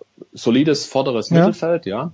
Vielleicht geht's Richtung Platz drei in der Konstrukteurswertung, aber so Platz drei, vier, fünf in der Richtung muss man Ferrari wahrscheinlich sehen. Red Bull und Mercedes dürften außer Reichweite sein. Tja, man darf natürlich nicht vergessen, äh, Charles Leclerc ist schon einer, der richtig Spaß macht und der letztes Jahr auch mit dem absolut unterlegenen Auto, war es nicht das erste Rennen, wo er in Zeltweg gleich, also im Österreichring gleich Zweiter geworden ist äh, oder zumindest weit vorne dabei war. Ja. So, jetzt ist Red Bull gefallen, der Name The Voice. Jetzt lese ich von Dr. Helmut Marko, ja, man möchte um den Titel mitfahren. Du hast mir wiederum etwas geschickt verschläft Red Bull wieder den Start. Ja, wo sind wir denn jetzt mit Red Bull? Ja, das haben wir letzte Woche aber schon bei dir, Stefan Ehlen und ich, angekündigt, dass äh, für Red Bull drauf ankommen wird, nicht so wie seit Beginn der Hybrid-Ära eigentlich Jahr für Jahr äh, ähm, mit großem Rückstand in die Saison zu mhm. gehen, sondern dass sie versuchen müssen, gleich auf Augenhöhe vom Tempo her und von der Zuverlässigkeit her in diesem Jahr gleich mit Mercedes äh, mitzuhalten. Sie haben ja unter anderem auch ihre Fahrerphilosophie tatsächlich verändert mit äh, dem äh, der Unterschrift von Sergio Perez, den sie geholt haben, also setzen nicht auf einen Red Bull Junior, der im eigenen Ausbildungsteam bei äh, Alpha Tauri groß geworden ist, sondern sie haben von außen einen geholt, einen gestandenen, erfahrenen Mann, wie wir beide, Stefan Ehl und ich, glauben, einen sehr, sehr guten Mann. Da haben sie schon gezeigt, sie ändern was in ihrer Herangehensweise, weil sie jetzt wirklich leid sind, dauernd äh, während der Saison äh, deutlich mehr arbeiten zu müssen mhm. als Mercedes, um aufzuholen. Es ist ihnen in den letzten Jahren immer wieder erstaunlich gelungen und das ist genau der, der Artikel, den ich dir geschickt habe. Genau darum geht's. Das wissen Dr. Helmut Marko und Christian Horner, der Teamchef, natürlich auch. Das ist ganz klar, dass die äh, immer äh, eine Weile gebraucht haben, um auf, um tatsächlich Mercedes fordern zu können. Und dann war der WM-Zug eigentlich Jahr für Jahr abgefahren. Äh, nun hatten, haben sie das letzte Rennen der Saison gewonnen auch weil Mercedes bisschen Leistung äh, zurücknehmen musste. Aber Mercedes konnte unter Druck gesetzt werden. Und genau das ist das Ziel von Anfang an für 2021. Red Bull weiß, was äh, notwendig ist. Und ich habe so gehört, unter anderem bei Servus TV, da hat auch der Helmut Marko sagt, also Honda hat ein, ein Juwel, ein ja. fantastisches Auto gebaut, einen fantastischen Motor gebaut das Problem des Chassis scheinen sie jetzt auch, vor allem die Korrelation auch der Windkanaldaten scheint jetzt fun zu funktionieren, dass sie tatsächlich gemerkt haben, wir sind oft von unserem Red Bull Windkanal auch etwas genarrt worden und haben deswegen die falsche Richtung entwickelt. Ich bin ziemlich sicher, was ich so höre und was man tatsächlich auch aus, aus dem Red Bull Team ähm, hinter vorgehaltener Hand hört, dass die tatsächlich auf sehr hohem Niveau sind und von Anfang an Mercedes in Hintern treten wollen. Auch, dass Mercedes mit den beiden Stammfahrern, mit Bottas und Hamilton eben nicht verschiedene Taktiken fahren können, sondern sie wollen jetzt mit zwei Spitzenfahrern bei Red Bull, die ja auch schon beide Rennen gewonnen haben, mit Verstappen und mit Perez von Anfang an Mercedes auch in Fehler treiben oder zumindest so äh, strategisch äh, die Arme binden, dass die nicht verschiedene Möglichkeiten haben, sondern dass die dann während des Rennens auch einmal entscheiden müssen, A oder B und dann stellt sich das eben auch mal als Fehler heraus. Ich glaube, wir können an der Spitze tatsächlich einen, einen guten Zweikampf äh, erwarten. Was man natürlich nicht weiß, ist, dass tatsächlich Honda in den letzten Jahren über eine Milliarde hm. Dollar äh, investiert hat, um den äh, Leistungsrückstand aufzuholen. Der Verbrauch der Honda-Motoren ist gut, aber der einzige Punkt, wo man sagen kann, hm, dadurch, dass immer wieder ordentlich Leistungssprünge äh, äh organisieren und, und, und, und produzieren mussten, ist es oft auf Kosten der Zuverlässigkeit gegangen und Mercedes ist halt nicht nur schnell, sondern die sind einfach auch von der Technik, von der Zuverlässigkeit eine Bank. Wenn ich richtig mich erinnere, gab es im letzten Jahr, was Motor angeht, nur einen einzigen Ausfall. Ähm, und das muss man natürlich sagen, wenn du regelmäßig, wenn du ein, ein schnelles Auto hast und du kommst dauernd an, bist du eigentlich in der Konstrukteurs-WM nicht zu schlagen. Und Red Bull hat klar auch relativ offensiv gesagt, in diesem Jahr gehen sie auf beide Titel. Tja, warum auch nicht? Man muss sich hohe Ziele setzen. Früher mal, wer sich erinnern kann, Stefan Ehlen ist auch so ein großer Historiker, da ist dauernd ein Motor geplatzt. Das sieht man eigentlich, eigentlich nur noch sehr, sehr selten und schon gar nicht bei Mercedes. Jetzt haben der Voice und ich, äh, Stefan, als du reingekommen bist, ein kleines bisschen drüber sinniert, wie das denn ist. Äh, bei Sky wird seit ja, seit mindestens letzten Samstag, als Lothar Matthäus und Sebastian Hellmann im Ren Overall die Fußballsendung moderiert haben, ganz, ganz dringend die Werbetrommel gerührt für den neuen Formel 1 Kanal äh, auf, ähm, auf Sky. Ich war jetzt unter dem Eindruck, dass alle Rennen live und exklusiv nur bei Sky stattfinden. The Voice sagt mir, es ist ein kleines bisschen anders. Also vielleicht kannst du auch für mich noch mal ein kleines bisschen Licht ins Dunkel bringen. Wer kann wo in diesem Jahr die Formel 1 sehen? Mhm. Also ganz grundsätzlich ist es schon so, Formel 1 läuft exklusiv bei Sky. Sky hat sich also die Exklusivrechte für Deutschland gesichert. In der Schweiz zum Beispiel gibt es weiterhin das Schweizer Fernsehen. In Österreich teilen sich ORF und Servus TV ja. die Sache auf.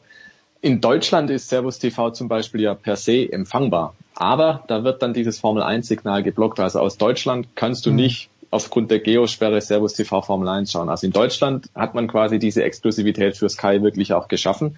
Auch F1 TV Pro, diese App, diese Streaming-App der Formel 1, die gibt's nur noch in Zusammenhang mit Sky. Okay. Ich glaube, nur die Bestandskunden, die das vorher schon hatten, die dürfen weiterhin noch diese App dann verwenden. Neukunden in Deutschland gibt's aber nicht, die müssen automatisch zu Sky. Und was jetzt aber Sky gemacht hat, beziehungsweise was RTL eingekauft hat, die haben nämlich eine Sublizenz gekauft von Sky, die dürfen jetzt vier Rennen im Free TV zeigen. Und ich glaube, darunter ist unter anderem Spanien, bilde ich mir ein, also insgesamt vier, vier Grand Prix werden also weiterhin mit der gleichen RTL-Crew sehr wahrscheinlich gezeigt wie bisher auch. Die sind also noch dabei, aber wer die komplette Saison sehen will, der muss irgendwie was anderes machen als RTL, weil die werden definitiv nur ein knappes Viertel oder ein knappes äh, Fünftel der Saison dann zeigen. Ähm, das ist natürlich für jemanden, der dran klebt und sagt, hey, ich möchte aber wirklich sehen, was passiert im Qualifying, was passiert im Rennen ja. und die ganze Saison hinweg, der wird da nicht glücklich werden damit. Also das ist die Situation. RTL ist doch nicht ganz raus, aber halt auch nicht ganz drin, wenn man so will. Also es ist halt nur ja punktuell, dass RTL mal noch berichtet. Ja, es wird. Ich kann mir nicht vorstellen, dass sowas funktioniert. Ja, dass du wirklich nur in vier Wochen, das wird vor allen Dingen in Österreich, also ich bin ja mit Heinz Brüller aufgewachsen, das ist schon eine spannende Geschichte jetzt, dass äh, Red Bull, also Servus TV da so viel investiert, MotoGP hatten sie ja schon, und, und da bin ich auch gespannt, wie das funktioniert, weil der Österreicher ist ja das gleiche Gewohnheitstier wie der Deutsche. Der schaltet am Samstag um 14 Uhr den Fernseher, am Sonntag um 14 Uhr den Fernseher ein und da funktioniert plötzlich die Formel 1 nicht mehr. Bin Wobei ich, bin ich sehr anderen, gespannt. Ja, wobei in anderen Ländern ist es gang und gäbe. Also es gibt hm. viele Serien, vor allem im amerikanischen Raum hm. zum Beispiel, da läuft halt dann die erste Phase der Saison auf dem einen Sender und die zweite Hälfte läuft dann auf dem anderen Sender zum Beispiel. Ich glaube, in Großbritannien gab es auch lange das Modell, dass es so ein Mix war, dass die Hälfte der Formel 1 dann mhm. im Pay-TV lief und die andere war im Free-TV. Also das, das ist jetzt nicht mhm. neu oder so ganz grundsätzlich und dass sich mehrere Sender das auch teilen, ist irgendwo auch smart, weil dann die Kostenlast ja nicht bei einem einzigen ist. Insofern muss man mal gucken, wie es funktioniert, aber ich bin grundsätzlich bei dir. Man ist natürlich gewohnt, Formel 1 läuft um 14 Uhr, Schumacher steht am Start mhm. ähm, und es kommt auf RTL, na klar. Ähm, Schumacher wird wieder am Start stehen, aber halt nicht bei RTL oder nur viermal genau, im Jahr bei RTL. Sachen, manche Sachen sind fast wie in den 90ern, aber eben nicht alles. Ja. So, der Voice. Äh, wenn wir jetzt noch einen kurzen Blick zurück auf die letzte Saison äh, richten, da war dieser unfassbare Unfall von Grosjean in Bahrain ähm, der ist jetzt analysiert worden, wurde in fünf Phasen unterteil, äh, zerlegt und man, man möchte, äh, möchte Konsequenzen daraus ziehen, man möchte daraus lernen. Geht das überhaupt, dass man aus so etwas lernen kann? Ist gerade bei diesem Unfall, der ja, also mittlerweile hat man sich ja daran gewöhnt, es passiert schon nichts. So, so, so, so furchtbar alles ausschaut, äh, eigentlich geht das meiste dann doch gut. Bei Grosjean ist nicht alles gut gegangen. Aber kann man aus solchen Unfällen, Unfällen etwas lernen als Organisator, oh ja. als Formel 1? Oh, man kann viel lernen. Man muss sagen, dieser Abschlussbericht ist A relativ zügig erstellt worden, wenn man bedenkt, wie komplex es alles ist und wie mhm. viel Daten und Unterlagen die haben sichten müssen.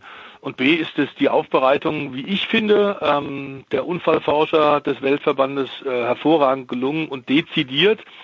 Äh, veröffentlicht wurde ist ein zwölfseitiger Bericht, in dem wirklich im Grunde nahezu fast alles auftaucht, was, was Insider sich selbst gefragt haben.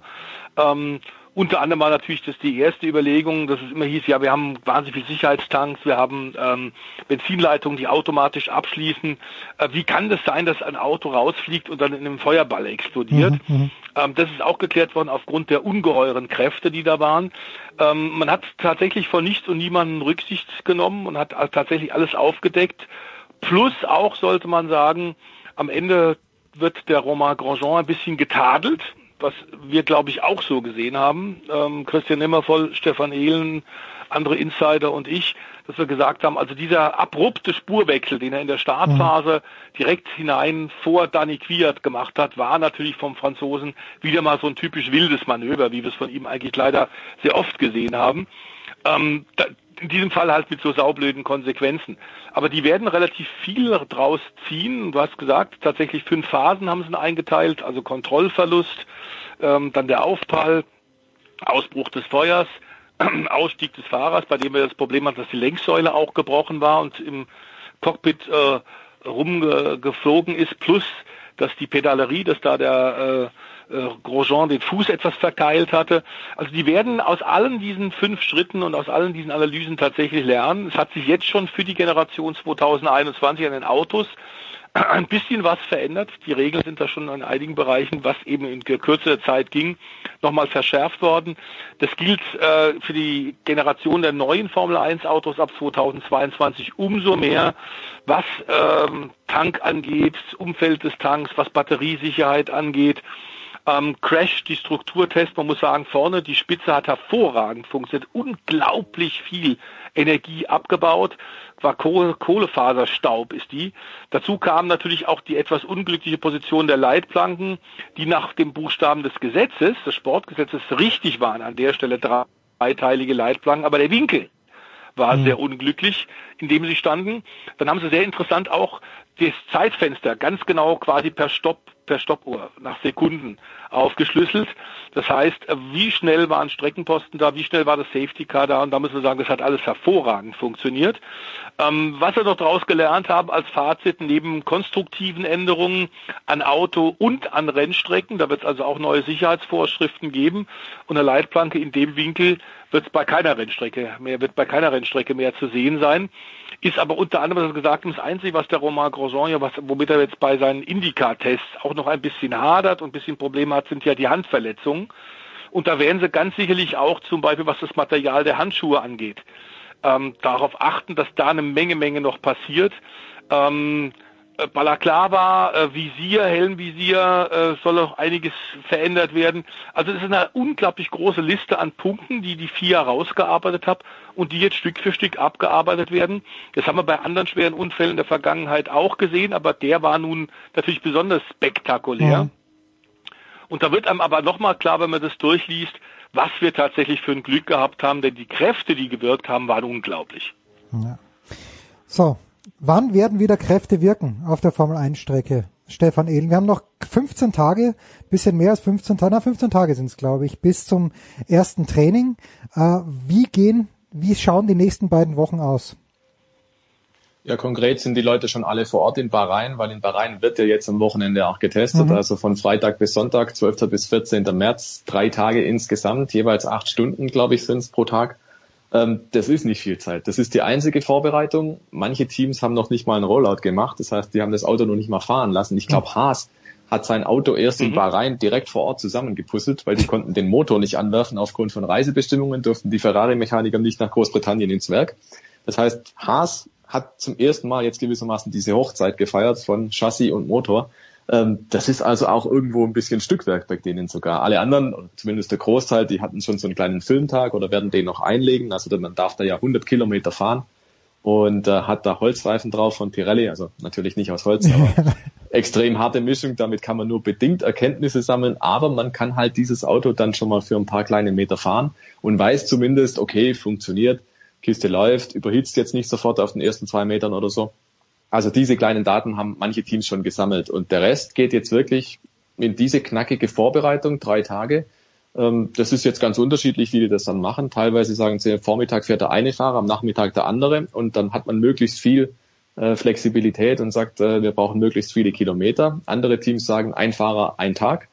Williams, glaube ich, sogar setzt auch einen Tag lang, das muss man sich vorstellen, bei drei Tagen einen Tag lang den Testfahrer ins Auto. Hm. Und ähm, also da ist die Herangehensweise ganz, ganz unterschiedlich, aber fest steht halt im Prinzip eineinhalb Tage oder so zwölf Fahrstunden etwa pro Fahrer gibt's dann und dann geht schon ins erste Rennwochenende rein. Das ist brutal wenig. wenig Vorbereitung. Wenn man dann denkt, diese Kisten haben fast 1000 PS und äh, sollen dann am Limit bewegt werden, ähm, dann sind zwölf Stunden echte Vorbereitung natürlich nicht viel. Andererseits wissen wir alle, die meisten Fahrer fahren im Simulator rauf und runter, die kennen das dann schon. Da ist auch das neue Auto schon drin, da sind die entsprechenden Strecken auch drin. Das heißt, da kann man schon sich irgendwie ein bisschen eingrooven. Und das werden die meisten auch machen. Aber das echte Fahren ist ja nicht dadurch zu ersetzen, definitiv nicht. Und deswegen bin ich sehr gespannt, wie dann die Saison beginnt. Ich rechne schon damit, dass es da den einen oder anderen Dreher noch gibt muss einfach so sein, weil es ist niemand perfekt vorbereitet. Es kann niemand perfekt vorbereitet sein, außer vielleicht Mercedes, weil die sind es immer.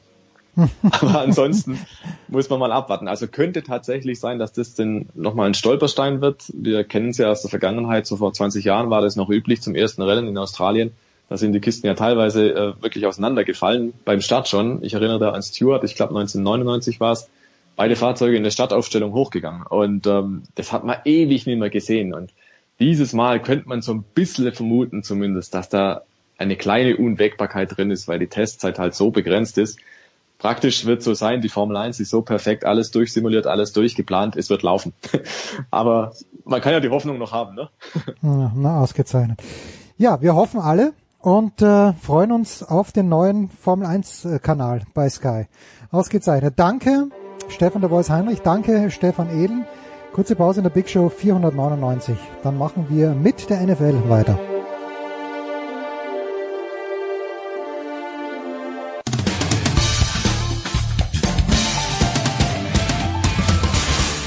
Servus, hier spricht der Fritz Topfer und ihr hört Sportradio 360.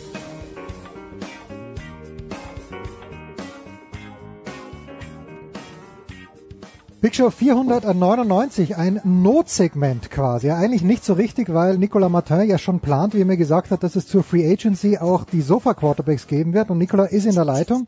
Dazu aber mhm. noch äh, Andreas Renner von der Zone und ebenfalls von der Zone die Legende Günther Zapf. Göni Servus, mit dir muss ich beginnen.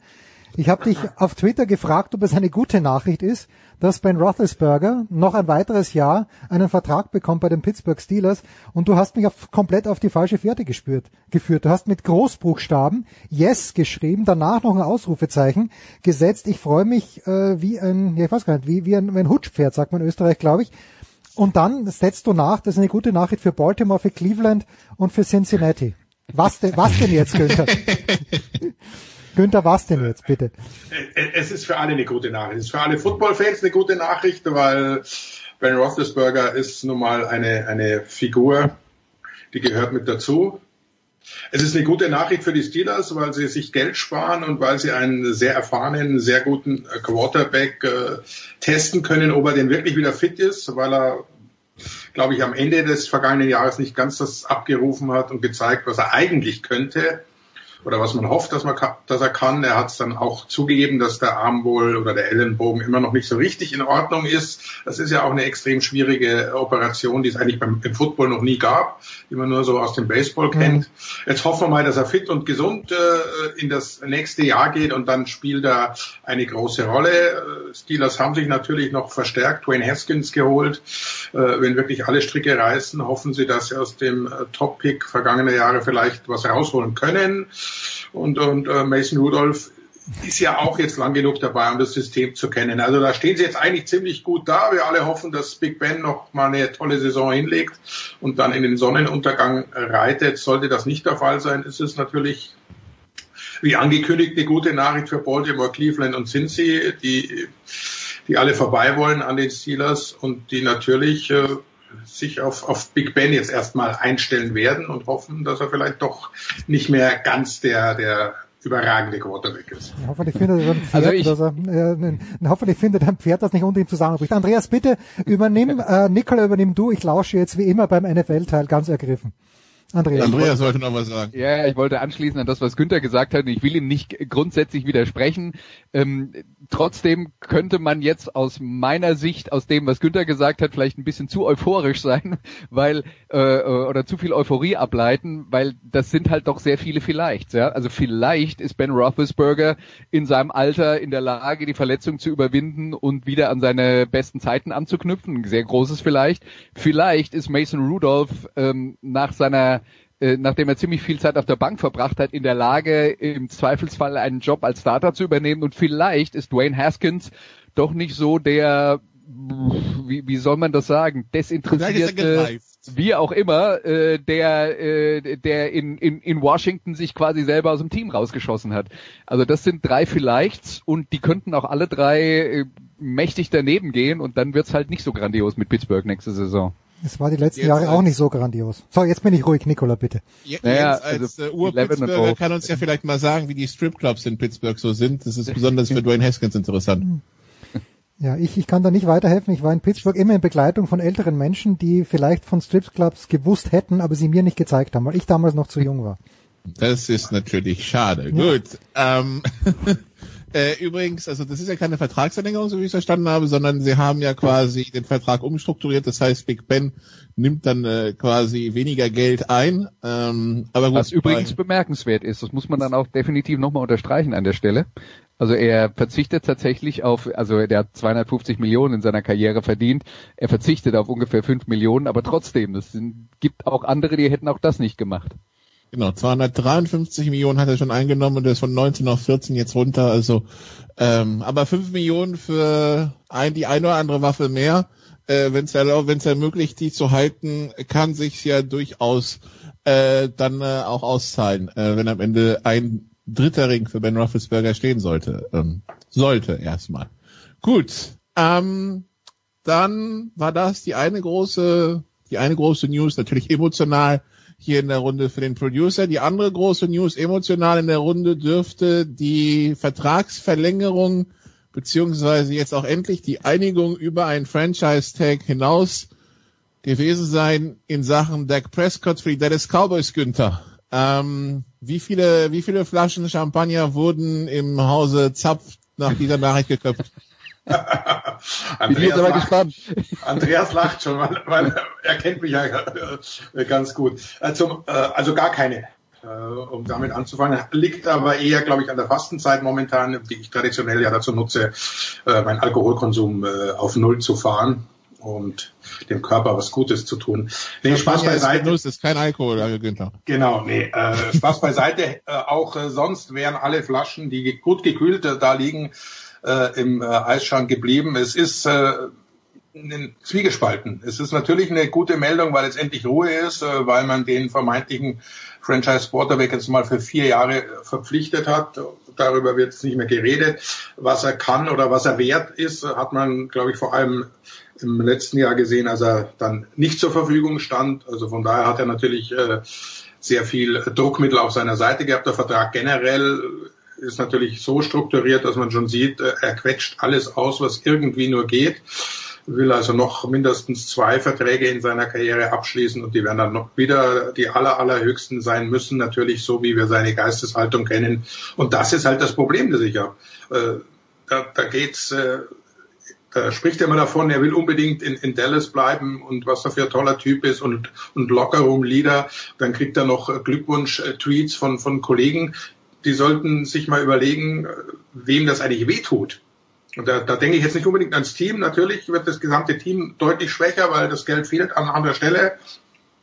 Hat der Andreas gerade am, am Beispiel Big Ben erklärt oder, oder auch äh, Tom Brady, der immer wieder Gehalts auf Gehalt verzichtet hat und in seiner ganzen Karriere nie an irgendein so Limit gegangen ist, aber gute Teams hatte. Äh, ich, verstehe einfach die, die, die Spielergewerkschaft nicht. Was, was die eigentlich macht, die scheint für mich auch nur für die Topstars da zu sein. Denn du musst einfach die Rechnung umdrehen. Eine Million mehr für Herrn äh, Prescott, glaube ich, ist nicht so wahnsinnig viel. Ob er 39 im Jahr kriegt oder 40 Millionen, äh, davon wird nicht abhängen, ob er seinen Lebensstil ändern kann oder nicht. Aber eine Million ab, sagen wir mal, Position 30 äh, im Roster der 53 spielt eine extrem große Rolle. Das heißt nämlich, du stehst auf der Straße. Da ist irgendeiner, nehmen wir mal Marken Jocher jetzt als, als Beispiel, den hat es nämlich genauso getroffen. Der würde, glaube ich, eineinhalb Millionen verdienen äh, im kommenden Jahr. Man hat darauf verzichtet, diesen Vertrag weiterzuführen, weil man sich halt einen holt fürs Minimum. Der kriegt nur 500.000. Also da spare ich mir die eine Million. Das spielt also für Herrn Prescott nicht so viel Geld, aber auf der anderen Seite für einen unten spielt sehr viel Geld, weil der steht jetzt auf der Straße. Kann man sagen, okay, der hat jetzt schon zwei, drei Millionen verdient, ist auch viel Geld, aber da gibt's ja mehrere davon. Das hängen ganze Familien ab. Also es ist für mich äh, die, diese, diese Selbsttüchtigkeit in dem sogenannten äh, absoluten Teamsport, das ist für mich einfach, aber war es schon immer, äh, nicht nachvollziehbar. Äh, warum quetsche ich bis zum letzten aus, nur damit dann irgendwo die Meldung steht, bestbezahlter dass er ja auch noch nie bewiesen hat, womit er das äh, rechtfertigt. Und da gibt's andere Beispiele auch. Also er ist dann nicht alleine, aber es gibt eben auch die andere Seite. Es gibt schon Spieler, die verzichten auch mal darauf, äh, äh, alles auszuquetschen, was es gibt, weil sie eben sehen, es soll auch ein anderer noch leben und es soll das Team als Ganzes gut sein. Von daher überwiegt eigentlich, muss ich ganz ehrlich sagen, so als, als Football-Beobachter und, und einer, der das, das alles betrachtet, schon ein bisschen das, das Negative. Denn Positive ist eigentlich nur, dass Ruhe ist und dass, dass Prescott halt jetzt vier Jahre, wenn er denn äh, fit und gesund bleibt, der Quarterback der Dallas Cowboys sein wird.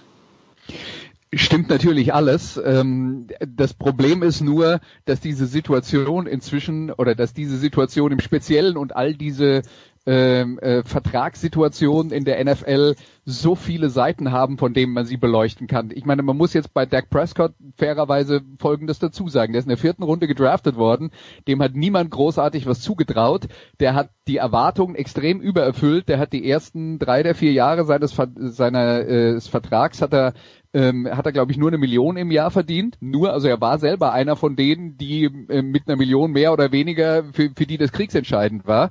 Ähm, dann hat er letzte Saison unter dem Franchise-Tag gespielt bei den Dallas Cowboys, die die Möglichkeit gehabt hätten, ihm vorher schon einen Vertrag zu geben, äh, haben sich aber entschieden, sie wissen es noch nicht so richtig und äh, haben sozusagen das Problem in die Zukunft geschoben. Und die Wahrheit auf der Quarterback-Position ist, wenn du ähm, bei in, in der Salary Cap Situation, wie sie in den letzten Jahren war, und Quarterback ist die wichtigste äh, Position äh, und die äh, Spieler werden am besten bezahlt.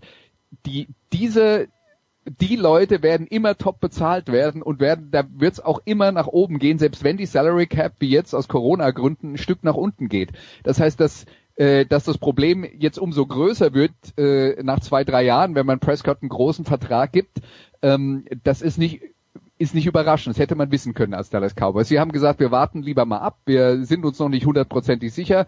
Okay, äh, das haben, das haben sie sich jetzt erkauft, dadurch, dass dieser Deal eben jetzt noch teurer wurde, als es unbedingt hätte sein müssen. Und äh, ja, bei Dak Prescott muss man halt auch fairerweise dazu sagen, gut, der war letztes Jahr ähm, äh, schwer verletzt, äh, aber Günther hat ja auch schon gesagt, man sieht was ist, wenn er nicht da ist. Er hat eigentlich die Erwartungen übererfüllt und er hat sich auch in den letzten Jahren immer noch weiter gesteigert.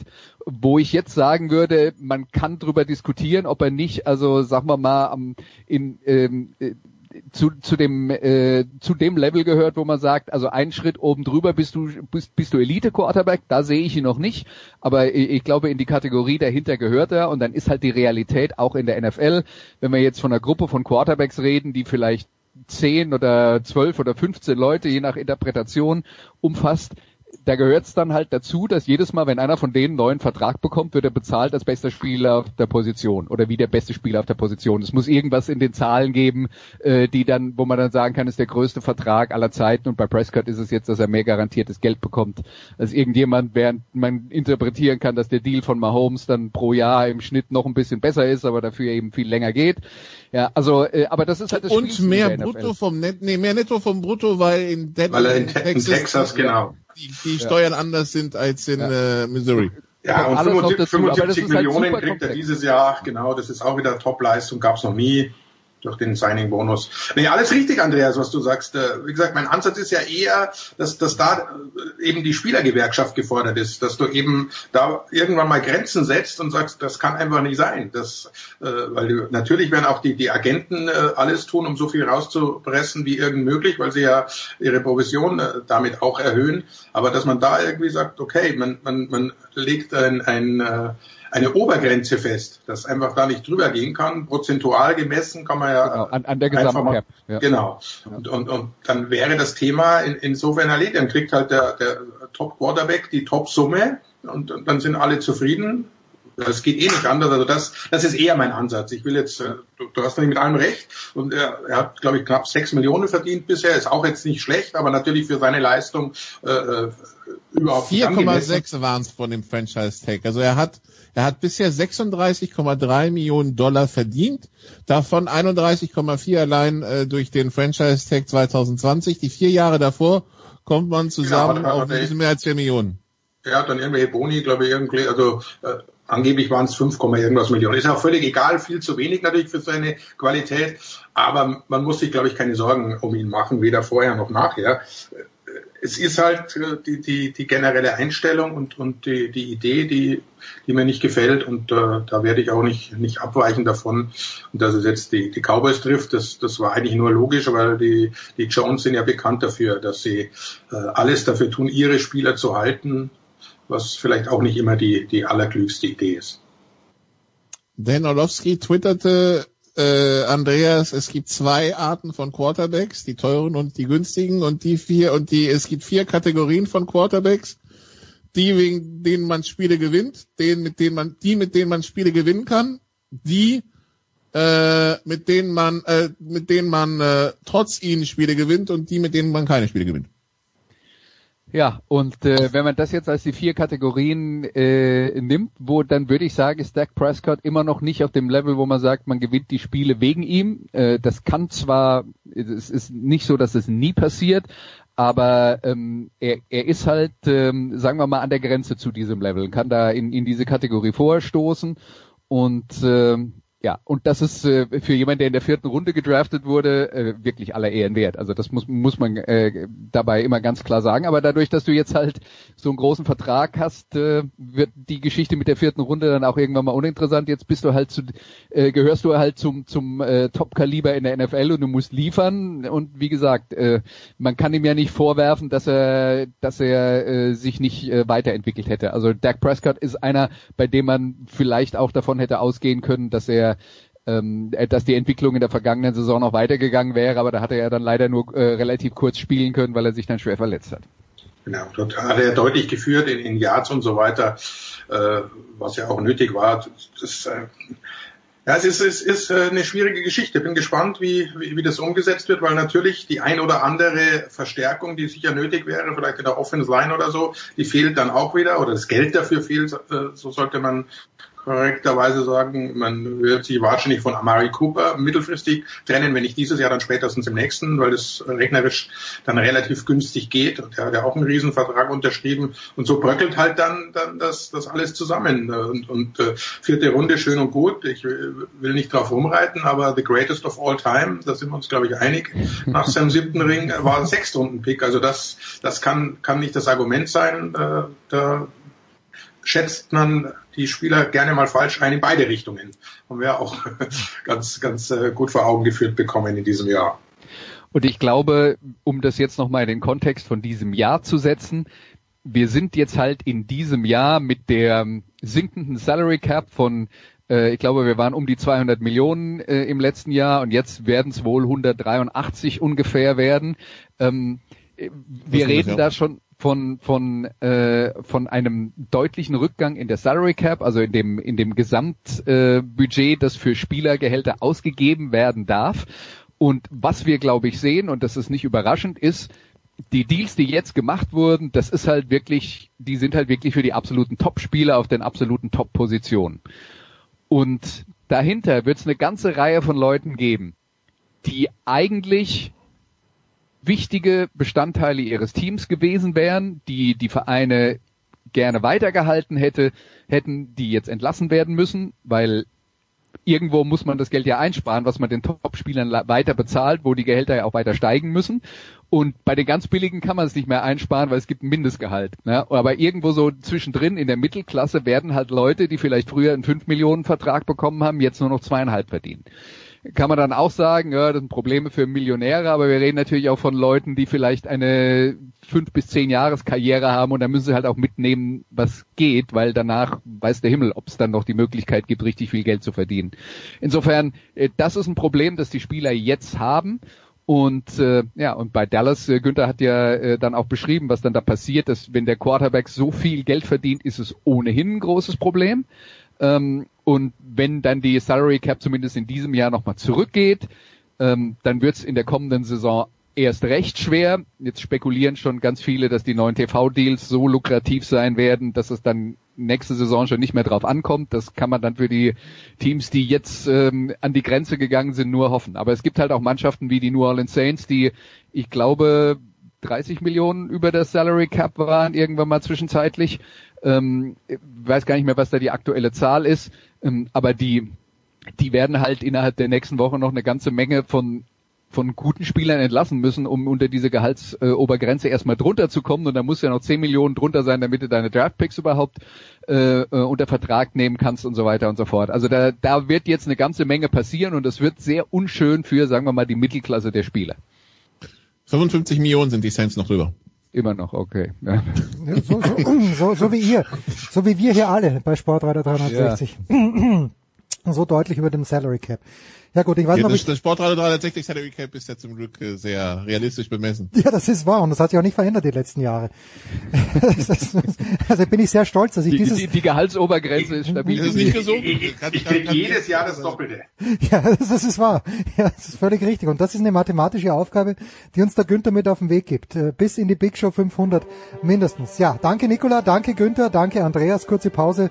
4,99 Big Show.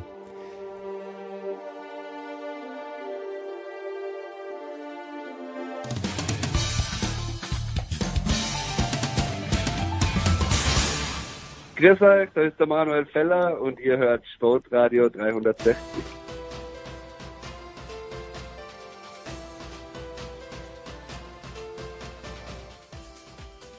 Sportradio 360, die Big Show 499. Wir wollen nochmal zurückschauen, weil wir sie irgendwo straflich, sträflich vernachlässigt haben.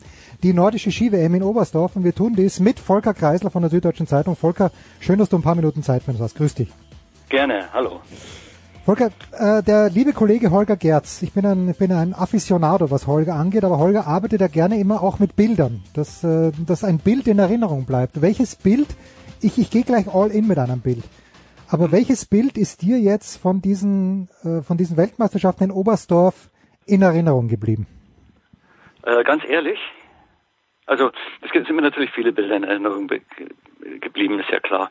Aber äh, eines der, äh, der äh, ja, bewegendsten oder schönsten Bilder war in der Tat der Sieg vom Stefan Kraft, mhm. ähm, der so plötzlich dahergekommen ist und äh, natürlich wusste man, dass, ähm, äh, dass, dass, dass, dass er äh, einer der Mitfavoriten ist, aber es ist halt irgendwo nirgendwo, schätze ich mal, auf dem, auf dem Zettel gestanden und dass der dann tatsächlich äh, ähm, dann so auftrumpft äh, nochmal, das war einfach war einfach sehr schön anzuschauen und auch seine Flüge und wie er die Schanze beherrscht, diese Großschanze, das ähm, das war sehr sehr äh, außergewöhnlich und wenn man dann auch noch die Geschichte von ihm in dieser Saison mitbekommen, also ja. noch im Hinterkopf hat mit der Corona-Infektion, die ja bei ihm äh, keineswegs äh, irgendwie äh, läppisch gewesen ist, sondern ihn tatsächlich auch das, den ganzen Winter über ähm, doch ziemlich äh, ja, gebremst hat und auch Schmerzen bereitet hat, dann ist es einfach eine runde Sache gewesen, dass er jetzt am Schluss dann nochmal auf, ja, es ist ja fast ein bisschen seine Chance, so diese Oberstdorfer Chance, dass er da nochmal nochmal gewonnen hat. Ich überlege gerade, hat der Krafti schon mal die Tournee gewonnen oder? Ja, ja, natürlich. Schon, schon, ja. Okay. Maßgeblich, maßgeblich auch ähm, durch seinen Sieg in Oberstdorf, durch ja. den Auftaktsieg. Das war 2005. 15, 2015. Pass auf, eine Geschichte zu Stefan Kraft. Ich bin vor zwei oder drei Jahren nach London geflogen und dann äh, wird man, oder es war, nee, nach London war es, genau. Nein, nach Rom war es, Blödsinn, nach Rom bin ich geflogen. So, und äh, bin in diesem Bus am Münchner Flughafen, weil es war ein kleinerer Flieger, muss man im Bus hinfahren. Und dann steht jemand dort und denkt mir, das, das könnte der Kraft sein, aber das kann nicht sein, dass der so klein ist. Nein, das kann nicht der Kraft sein. Und, und dann sehe ich aber, dass er sein Handgepäck hat von seinem Hauptsponsor, der auch auf seiner Stirn ist. Und er hatte eben so einen, einen rosanen Koffer, gesponsert von der Firma Manner und er war dann, und, und dann treffe ich in, in Rom den Ö3-Reporter, Wolfgang Eichinger heißt er, glaube ich, äh, der die Skispringer betreut und sage, du kann das sein, dass ich den Kraft getroffen habe? Der ruft an und Kraft mit mir nach Rom geflogen. So ist richtig. Also schön, schön. Ja, also äh, Stefan Kraft, er ist ein guter, den mag ich so auch gern, der, der, der, der, ist, der, der scheint recht entspannt zu sein. Mein Bild, Volker, und jetzt kontere ich, ich konnte es nämlich, es ist, nee, nee, Karl Geiger nicht, ich konnte es gar nicht glauben. Ich habe recht spät dann eingeschaltet bei den 30 Kilometern der Damen und habe ja. gedacht, habe gedacht, es stimmt was mit der Zeitnehmung nicht. Was ist da los? Was hm. macht Therese Johaug? Die rennt vorne weg wie eine Geistesgestörte. Und was mich dann natürlich auch gefreut hat, also was mich überrascht hat, so, so rum ist richtig, aber was mich überrascht hat, warum hat sich die im Ziel dann so gefreut? Es muss ja der 45. Weltmeistertitel gewesen sein. Er stand nie in Zweifel und Johak freut sich, als ob sie jetzt als 17-jährige Olympiasiegerin geworden wäre. Ja, das ist äh, das ist eine Sache, die, die die sieht nach außen bizarr aus und äh, ich ich schüttel auch manchmal den Kopf so ein bisschen, mhm. aber das ist eigentlich äh, muss ich sagen, steht mir das nicht an, steht mir das nicht zu, weil ich äh, jetzt kein Leistungssportler jemals war, der in diese Dimensionen vorgestoßen ist und mich deswegen eigentlich auch gar nicht da wirklich reinfühlen kann, wie die sich da fühlen. Mhm. Ähm, äh, es ist offensichtlich, dass, dass wenn Therese Johaug oder andere, die die jetzt äh, den 150. Rekord ihrer, ihrer Karriere gebrochen haben und nochmal noch mal eins draufgesetzt haben, dass die sich, ähm, dass die sich trotzdem äh, immer wieder so so wahnsinnig äh, freuen über das Ganze. Es hat natürlich was mit der Überwindung der eigenen äh, der eigenen äh, Widerstandskräfte oder der eigenen Sachen, die man so hat, die einen runterziehen, äh, immer wieder zu tun hat. Und das ist schon eine Sache, die sie, glaube ich, sehr mit sich selber ausmachen müssen. Und ähm, es geht immer wieder darum, denke ich mal, sich selber auch im Alter noch zu beweisen und das Alter bei, bei, bei, bei Spitzensportlern, zumal wenn es um, um, um Langstrecken geht, äh, das ist nun mal ab über 30, äh, dann kommt es halt irgendwann mal. Und dann kommen die ersten Leute, die sagen, ja, äh, jetzt schauen wir mal lieber auf die Jugend, weil äh, mit, mit euch können wir eh nicht mehr lang rechnen und so weiter. Oder bestes Beispiel Piotr Zhyba, der kurz vor seinem, äh, vor seinem äh, Weltmeistertitel äh, gesagt bekommen hat von irgendeinem Journalisten, hat er erzählt, äh, nach dem Motto, ich, ich verkürze jetzt mal so, aber du schaffst es doch sowieso jetzt nicht mehr, du bist doch, hat, hat, hat er so verstanden zumindest, dass er, dass er da so ein bisschen das angedeutet wurde, dass er jetzt schon schön langsam mal einpacken kann. Und dann, dann haut er dieses Ding raus und wird Weltmeister nochmal. Das sind so Sachen, ähm, da, da, da, da schwingt schon, glaube ich, auch so ein bisschen mit. Ich muss mir auch beweisen, dass ich noch kann, dass ich noch dabei mhm. bin. Und, ähm, und das tut sie halt einfach auf die Art und Weise. Also also sozusagen oberflächlich gesehen, warum die da, ähm, wo sie doch sowieso, ich weiß nicht, mehrere, ich weiß es nicht mehr aus, wenn ich zwei, drei Minuten Vorsprung hatte. Ja, offenbar. war 2,40 war es, glaube ich, am Ende. Irgendwie was komplett Absurdes, ja. Also warum, da könnte sie auch mit, was weiß ich, irgendwie schon mal sozusagen die, die WM so ein bisschen äh, auslaufen lassen und dann halt mit einer Minute an, ans Ziel kommen. Aber das sind tatsächlich dann die Sachen, die beweisen sie sich, denke ich, selber. Okay. Und das ist ihnen dann so wichtig. Und dann gibt's natürlich den totalen Jubel. Ja, den hat, den ja. hat, den hat uns der Klebo auch gezeigt. Der gewinnt die Staffel. Klabo, übrigens. Ah, Klabo, Klabo, oh, Entschuldigung. Am Rande, Klabo. Klabo, okay, ja. ja. Also der, der, der, der gewinnt zuerst die Staffel mit den Norwegern ja. gegen Bolschanow im, im Sprint. Also ähm, es war, war, war ein geiles Rennen, die Staffel. Das äh, kann man nicht anders sagen, weil der Bolschanow sich da ranarbeitet und dann versucht hat auch wegzugehen, aber dann war Klebo voll da und dann wird er aber disqualifiziert.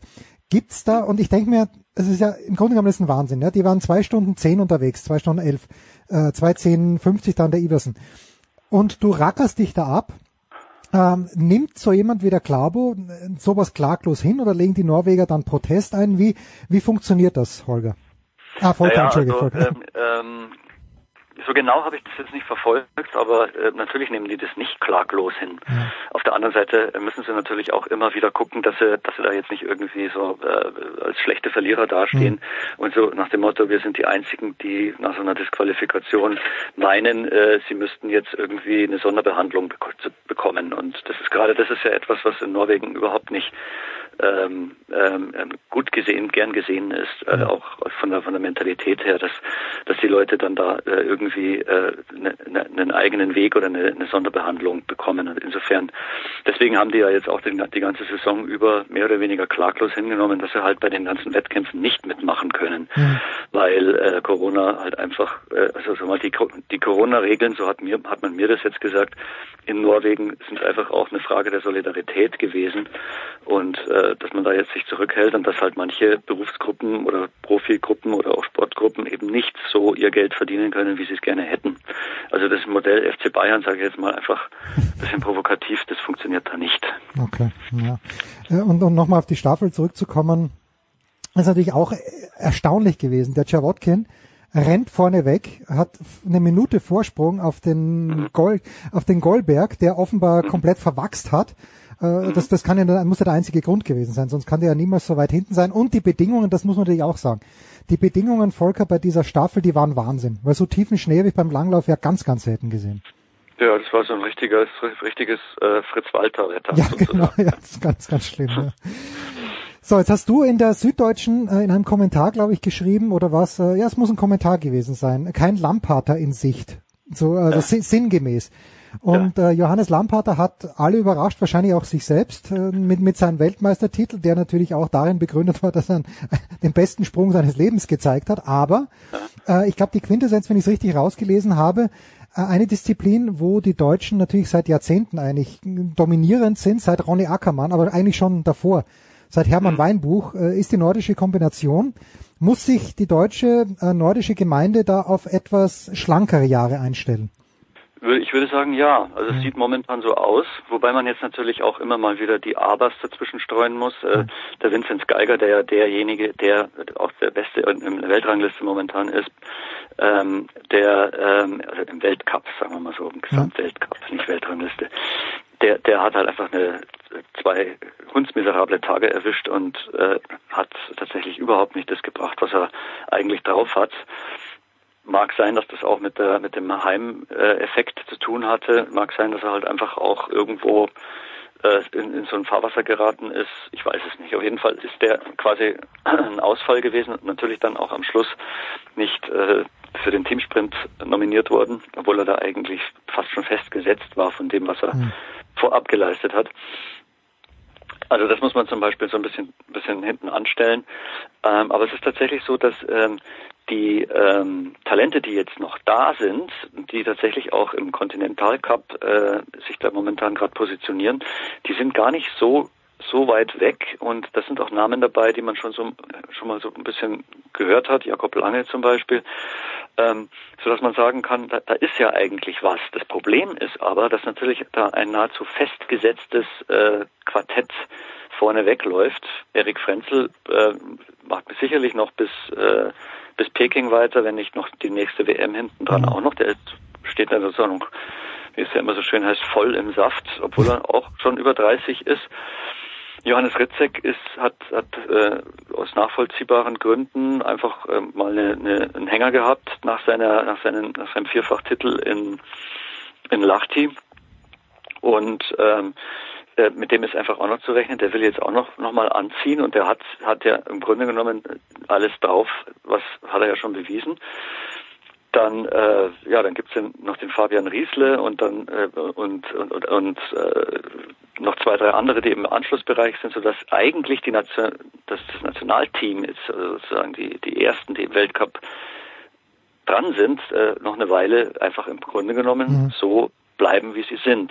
Es sei denn, es tritt einer zurück oder der, oder der Weinbuch macht irgendwie so einen so ein, so ein Schnitt wie, was weiß ich, Joachim Löw, der plötzlich äh, Boateng und Müller und so weiter und Hummels rausgeschmissen hat. Das kann ich mir aber nicht vorstellen. Das heißt also, diejenigen, die da jetzt eigentlich auch schon so weit sind, dass sie sich, dass sie sich sagen, ja Mensch, ich möchte jetzt eigentlich ganz gern wissen, was, wie es mit mir weitergeht, ja. Äh, soll ich jetzt studieren anfangen mhm. oder soll ich jetzt trainieren, ja. Die sind jetzt äh, tatsächlich äh, in der Situation, wo sie bei der Stange gehalten werden müssen.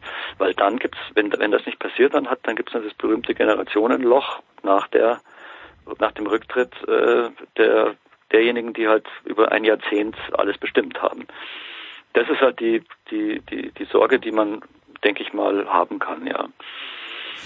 Ja, also es ist äh, eine spannende Geschichte mit diesem, äh, mit diesem, früher hat man immer gesagt bei den österreichischen Skifahrern, ja, warum fährt der Meier denn noch? Der nimmt doch den Jungen den Platz weg. Und äh, da habe ja. ich immer gesagt, solange kein Junger kommt, der den Meier äh, täglich paniert, dann muss der Meier halt weiterfahren. So, ganz einfach. Ja, ja das ist das, das, das stimmt. Andererseits, wenn der Meier weiterfahren will, weil er noch so gut ist, ja, ja. dann ähm, dann dann ist es ein gutes Recht und dann das ist ja, ja auch äh, und das sind natürlich auch äh, Effekte, die so ein Skiverband dann hat. Warte mal ganz kurz. Ja. Ich muss mal schnell jemanden ja. wegdrücken. So, ähm, ja, also wenn der Meier natürlich äh, noch fahren will, dann ist das ja auch für den Verband äh, wahr, ja. eine wichtige Sache. Das ist ja, ja, ist ja klar. Also da es geht dann einfach im Grunde genommen immer darum, um, um die Weitsichtigkeit eines Verbandes, wie ähm, und und inwiefern kann man den äh, den den äh, jüngeren Leuten sozusagen das schmackhaft machen, dass sie vielleicht noch ein bisschen warten müssen und dass sie halt einfach jetzt im Schatten trainieren müssen und nicht äh, schon mal wachsen müssen und nicht im im Rahmen eines Wettkampfs und äh, also eines wirklich eines eines hochklassigen Wettkampfs sich messen können. Ähm, und ja, also das, aber ich meine, der, der Deutsche Skiverband ist eigentlich gut genug aufgestellt, ähm, auch mit Horst Hüttel, der ja auch ein sehr, sehr weitsichtiger äh, äh, Sportdirektor ist, um, um, um sowas rechtzeitig zu, zu sehen und aufzufangen. Insofern geht es nicht, Entschuldige, ich muss gerade. Ich habe vergessen, mein Handy leise zu stellen. das, ist der, Nein, nein, das ein ist, großer äh, Lapsus. Das ist äh, Sportradio 360, da ist live das ganze, die ganze Geschichte auch noch. Eine Frage noch, also die Deutschen haben das Teamspringen gewonnen von der Großschanze ähm, mit Karl Geiger, Markus Eisenbichler, sehr Freund und Pius Paschke. Ich ja. habe ich hab in den letzten Jahren immer den Eisenbichler so ein bisschen als vielleicht den witzigeren Kerl, an den, äh, an den äh, eher Extrovertierten kennengelernt. Mhm. Gibt es in diesem Team so etwas wie einen Leader? Braucht man das überhaupt? Und wenn ja, also der Geiger hat ja doch mehrere Medaillen gewonnen. Ähm, ist, ist der Geiger dieser Leader oder ist es nach wie vor der Eisenbichler, einfach weil der vom Typ her ein kleines bisschen äh, extrovertierter ist als der Geiger? Also ich glaube tatsächlich, es gibt diesen Leader in, einem, in, in, in diesem Skisprung-Team. Also so wie was weiß ich zum Beispiel, vielleicht Kamil Stoch bei den Polen der Ja, Leader oder der, Kra der Krafti bei uns. Also, oder Kraft bei euch, der Kraft, der Krafti bei euch, genau, Stefan Kraft bei euch. Ähm, äh, das, weil die ja alle irgendwo, ich, bis auf Pius Paschke, der ist natürlich, steht natürlich jetzt etwas im Schatten, weil er halt einfach auch erst in der Saison so richtig äh, äh gut geworden ist, zumindest äh, dauerhaft oder, oder verlässlich gut geworden ist. Aber Severin Freund zum Beispiel, der ist, ist ja auch viel erfahrener als die beiden zusammen und hat hm. schon hat schon äh, ist schon Weltmeister geworden. Da waren die noch äh, sozusagen äh, in der zweiten Reihe gestanden. Ähm, der könnte natürlich, der hat, der hat sozusagen die, die Erfahrung und die und äh, ja die Möglichkeit, es auch, auch entsprechend zu kommunizieren. Der der Karl Geiger, der ist wiederum derjenige, der momentan mental am stärksten ist und da auch der am systematischsten vorgeht. Insofern hat er natürlich auch, wenn wenn es darum geht, ähm, Dinge zu analysieren, hat hat er jetzt auch irgendwo sowas wie einen Vorsprung. Und der Markus Eisenbichler ist, wäre sozusagen ein Leader, der durch seine Emotionen und durch seinen, durch seinen Willen, den er nach außen auch immer wieder dokumentiert, äh, ein Leader, ja. Also mhm. das, das, das sind so unterschiedliche Typen, wo jeder im Grunde genommen ähm, eine, eine, eine gewisse wichtige Position hat. Aber ich glaube nicht, dass da jetzt sowas wie ein Team-Captain da ist, der jetzt irgendwie ähm, weil er halt einfach erfahren und am ältesten und sonst was ist, äh, ansagt, was jetzt gemacht wird in der Freizeit und was gemacht wird ja, no, äh, beim Training und so weiter. Das, dazu ist ja im Skispringen sowieso die Position des Trainers viel zu viel zu intensiv und viel zu präsent. Hm, schön. Ja, also Österreich dann Zweiter im Teamsprung und eigentlich die favorisierten Polen, hätte ich von, von Beginn an gesagt, aber Kubacki hat dann im letzten Sprung dann doch ausgelassen, ähm, ja. dritter ja. Platz. Volker, Aber ich muss ganz kurz ja, noch, ja, noch, noch, noch, erwähnen, weil ähm, natürlich äh, muss man das auch sagen, äh, also sozusagen, das, auch wenn der Stefan Kraft das Bild des, dieser, dieser Veranstaltung war im, im ersten Moment, weil es halt am überraschendsten hm. kam, dann ist natürlich das, was Karl Geiger da gezeigt ja. hat, äh, äh, natürlich äh, auch äh, eine Sache, die, die, die das Ganze natürlich prägt. Also äh, von, von über den man am meisten schreiben, zu, schreiben, zu schreiben hatte und der auch, auch die erstaunlichste Entwicklung äh, in den letzten Monaten, Jahren genommen hat und hier sozusagen zur Perfektion gebracht hat. Und das ist natürlich schon und, und vor allem, weil er auch so ein Typ ist, der eigentlich gar nicht so typisch Skispringer ist. Also der ist eine, eine einerseits äh, unglaublich fokussiert und und unglaublich ja sagen wir auch intellektuell oder zumindest technisch intellektuell in dem Sinne, dass er dass er halt alles äh, aufschreibt und und und analysiert für sich und dabei aber nicht ins Grübeln kommt und ins Zweifeln kommt, sondern das Ganze offenbar richtig äh, ausnutzt und und und und und und sich da sogar sozusagen selbst optimiert. Insofern ist das ein sehr, eine sehr interessante Gestalt auch und natürlich diesmal zu Recht viermaliger Medaillengewinner geworden. Ja. Umso bedauerlicher, aber natürlich verständlich, dass keine Zuschauer am Start waren. Und jetzt die entscheidende Frage, Volker. Du hast uns ja nach der Vier-Schanzentournee, du hast schon während der Vier-Schanzentournee diesen mitreißenden Essay geschrieben oder diese Glosse in der Süddeutschen über deine Unterbringungssituation. Hattest du jetzt, hattest du jetzt wenigstens in Oberstdorf äh, irgendwelche anderen Menschen auch in deinem Hotel oder war es wieder ähnlich trostlos? Oder bist du hin und her gefahren? Wie war's denn? Nee, nee, ich war, das war wunderbar. Ich bin, ich habe diesmal natürlich auch äh, ein bisschen gelernt und bin jetzt nicht abseits gewesen. Ähm, und äh, irgendwo am Waldrand äh, gestanden, im, Hotel gewesen, wo kein Mensch war sonst, sondern äh, in dem Fall war es auch so ganz einfach so, weil das dieses ist ja eine eine äh, eine, eine Weltmeisterschaft in einem, äh, in einem Touristen auch auch ohne äh, Sport theoretischen touristisch äh, ausgelastetes Dorf Und die haben natürlich in Oberstdorf äh, Hotels und Zimmer, mhm. Vermietungen und Pensionen ohne Ende. Also es ist jedes, jedes zweite Haus ist da irgendwo, kann man theoretisch sich einmieten. Und die haben natürlich die Hälfte, oder was weiß ich, nicht die Hälfte, sondern sogar viel mehr haben jetzt äh, während der Corona-Zeit da natürlich geschlossen hat, geschlossen, so wie es in Österreich vermutlich auch ist. Und ein paar hatten offen und dann war, da war aber auch ganz klar, dass dort, wo äh, Angebote da waren, dass die natürlich auch ähm, besetzt waren mit zumindest einige Räume und einige Zimmer. Und es war wunderbar, es war sehr schön, gemütlich und ähm, auch auch nicht zu laut und äh, einwandfrei. Kein The Shining 2 für Volker Kreisel von der Süddeutschen Zeitung. Volker, ich danke dir ganz, ganz herzlich. Wir machen eine Pause in der Big Show 499 und dann geht's weiter.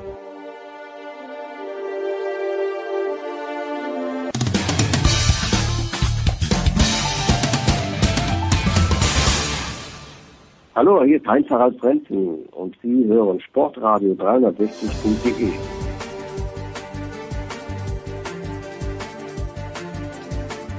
Big Show 499, weiter geht's mit meinem Pinen Skilauf mit äh, Tom Heberlein vom SED. Servus Tom. Servus. Und mit Guido Heuber von Eurosport. Servus Guido. Hallo Tom, hallo, grüß euch, servus. Guido, du hast heute auf Instagram gepostet, dass du, ähm, dass du Freestyle kommentieren willst, dass du das früher auch selbst gemacht hast. Und ich habe da irgendeinen so einen jungen Menschen gesehen, der sich in der Luft 16 Mal gedreht hat, bevor er wieder aufgekommen ist. Hast du das auch gemacht? Ich hatte dich eher so auf der Buckelpiste vor meinem geistigen Auge. Oder warst du auch ein Springer? Ich war eigentlich Springer. Also ich war drei, drei Jahre tatsächlich in der Nationalmannschaft im Skikunstspringen und bin auch Buckelpiste gefahren, weil ich Skifahren gelernt habe. Aber ich komme tatsächlich vom Springen. Okay, Wahnsinn, Wahnsinn. Das ist gut. Ich kann meine, ich könnte meine Angst gar nicht in Worte fassen. Das möchte ich hier an dieser Stelle mal sagen. Guido, lass mich ganz kurz bei dir bleiben. Du warst, äh, ich weiß nicht, ob du auch aus Saalbach kommentiert hast, aber du warst die Tage vor den Rennen in Saalbach. Ähm, mit welchem Gefühl hast du das Wochenende erlebt? Und gleich die Anschlussfrage. Ich hatte ja den Eindruck, dass wir die Abfahrt vom Freitag vielleicht am Montag nachholen würden. Warum ist das dann nicht passiert? Also zum einen zu meinem Gefühl, natürlich ist es zu Hause, du kennst jeden, ich weiß, welche Arbeit, welche Liebe, ähm, welche Hintergrundstories und auch welche Zukunftsplanung da alles dahinter steckt.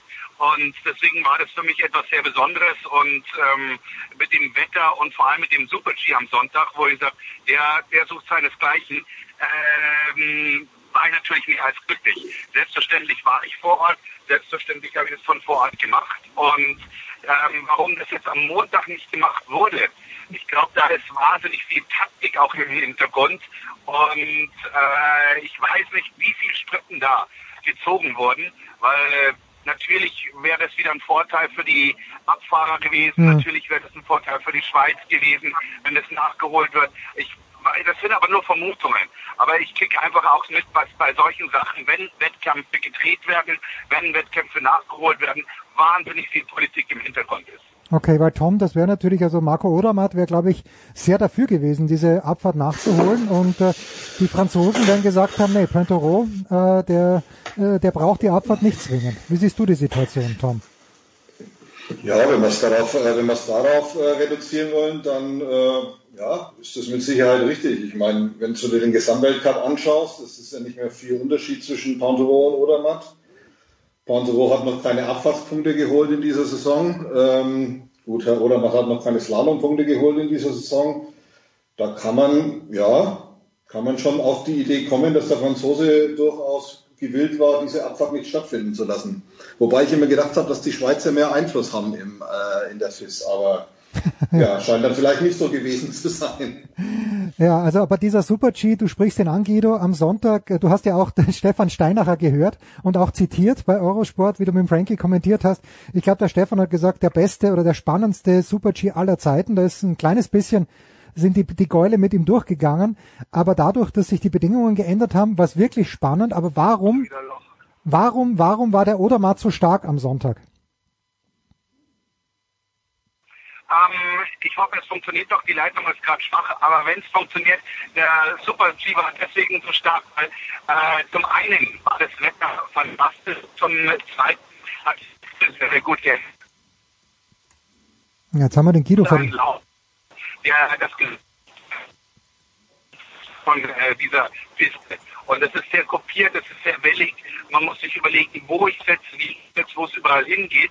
Und ähm, dazu hat es einfach zu diesen fantastischen Bildern geführt. Ich meine, wo sieht man das, dass ein Matthias Meyer über ein Tor fliegt, quasi über ein Tor, dass ein ähm, Johann, Johann Klein der Sechster springt und dann Mathieu Bayer, der ja wirklich der Nizza Sunny Boy, äh, Beach Boy vom Außengesicht geschnitten, dann da unten auch noch gewinnt mit diesen Lächeln. Also da war einfach Emotionen, da war alles drinnen und äh, nicht gewonnen, Zeit geworden. Aber es war einfach Gänsehaut, für mich Gänsehaut, dieser Super-G.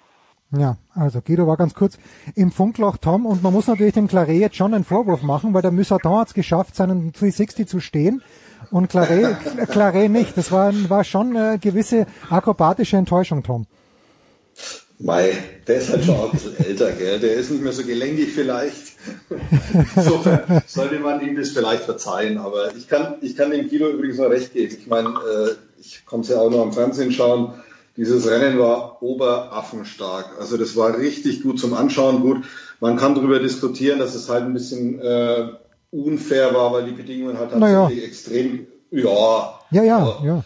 Ne, die haben schon, haben schon ein bisschen extrem gewechselt oder zumindest hat, es, hat die Sicht schon einen großen Einfluss genommen, was aber letztendlich äh, nichts von äh, der Leistung von Herrn Odermatt oder auch äh, anderen Leuten wegnehmen soll das war einfach stark zum Anschauen. Also wie der Odermatt da runtergefräst ist, mein lieber Herr Gesangsverein. Also sowas siehst du nicht oft. Und ja, wie Guido auch schon gesagt hat, das war einfach alles, ja, das hat alles zusammengepasst. Also das war das ist eine geile Piste, der Kurs war super gesteckt und wenn du halt siehst, dass da Leute, die wirklich gut Skifahren können, ja. dass die da halt echt Probleme haben, äh, auf zwei Beinen zu bleiben oder zumindest auf einem zu bleiben, ja, das, das war einfach richtig toll zum Anschauen, muss man sagen.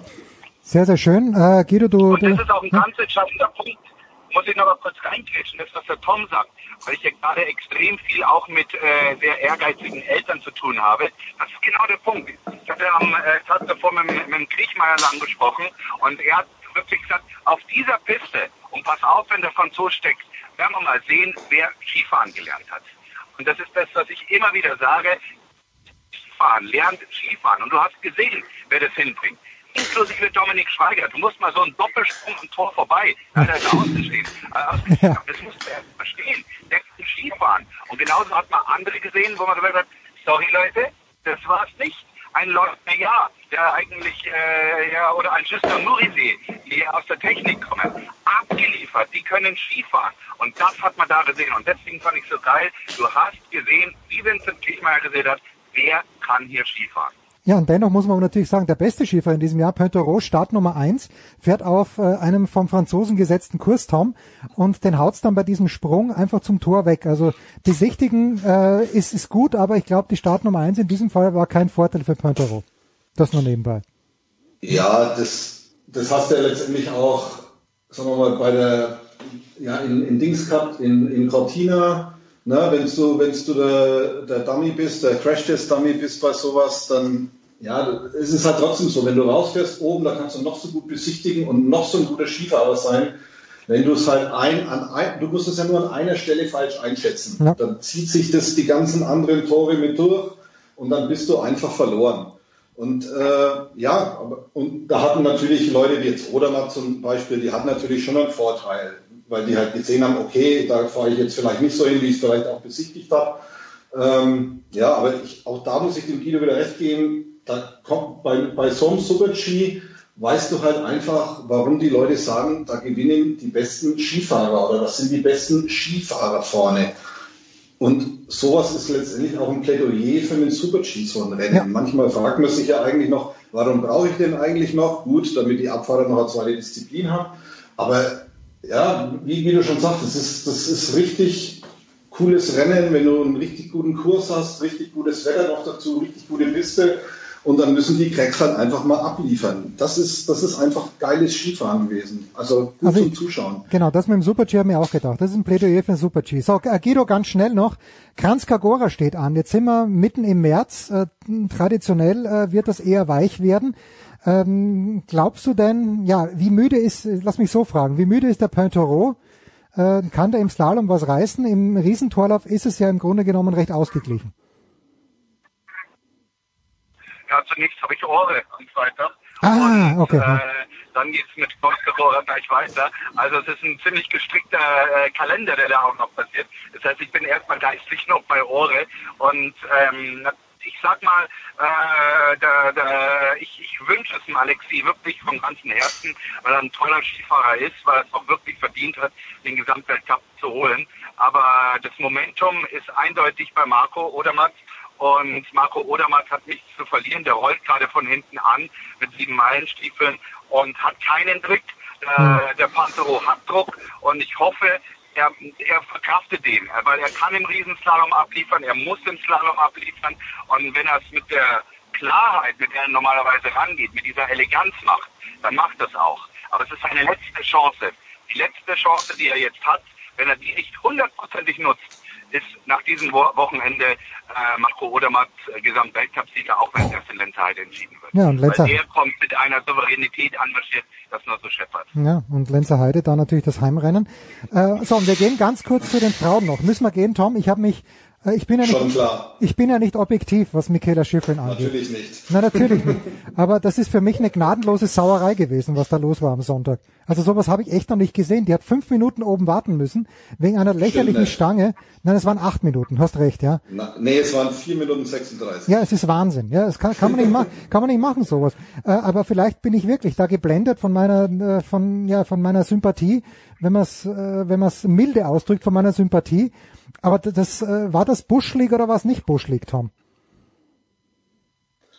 Ähm, ich habe mich gewundert, als ich das gesehen habe, warum Frau Vlhova unten im Ziel sich erstmal feiern lässt, warum sie erstmal die Ski auszieht und warum vor allem die Kamera auch drauf bleibt.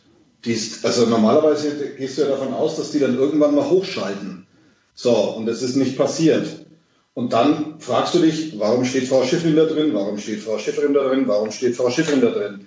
Es gibt ja Kollegen, die haben dann nachgerechnet, Michael, Michaela Schiffrin musste zusätzlich zweieinhalb Minuten warten zum normalen Ding. Also die ist dann dreieinhalb Minuten nach der Zieldurchfahrt von Frau Blochowa ist sie dann losgefahren. Und du kannst mir erzählen, was du willst. Du brauchst keine dreieinhalb Minuten, um mit äh, zwei Klettverschlüssen eine Fahne an zwei Torstangen wieder hinzumachen. Also, wenn man es objektiv betrachtet, ähm, hat, es eindeutig, hat es eindeutig zu lange gedauert und ähm, der Verdacht, dass da ein bisschen äh, Frau Schiffrin aus der Konzentration gebracht werden sollte, liegt nahe. Ähm, ich glaube, wenn man äh, der Frau Schiffrin gesagt hätte, du pass mal auf, da wird jetzt noch gerade eine Torstange repariert oder was weiß ich, dann hätte sie sich vielleicht ein bisschen besser äh, darauf einstellen können. Ich, soweit ich weiß, äh, hat sie das auch nicht mitbekommen.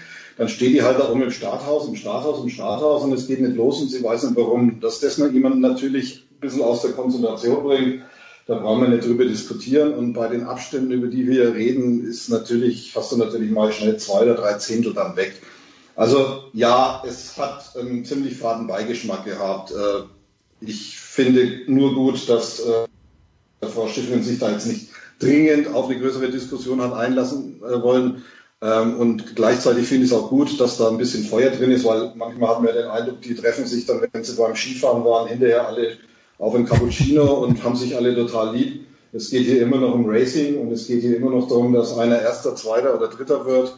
Da kann man ruhig mal ein bisschen Feuer drin haben. Man muss es nicht unbedingt so reinbringen, wie es der Slowake da offensichtlich gemacht hat. Ja, so. Na gut, ich habe ähm, ähm, den Guido haben wir jetzt verloren, aber vielen Dank. Äh, dann bleiben wir gleich nochmal bei dir, äh, Tom. Was mich halt erfreut hat und sie hätte ja fast gewonnen, ähm, war Alice Robinson, ja, die die wieder zurückgekommen ist und die wirklich ganz, ganz stark gefahren ist. Die fährt auch eine geile Technik. Aber was äh, für mich die Newcomerin, obwohl sie es nicht runtergebracht hat, wie schon bei den Weltmeisterschaften, ist Nina O'Brien. Die fährt richtig geil Ski.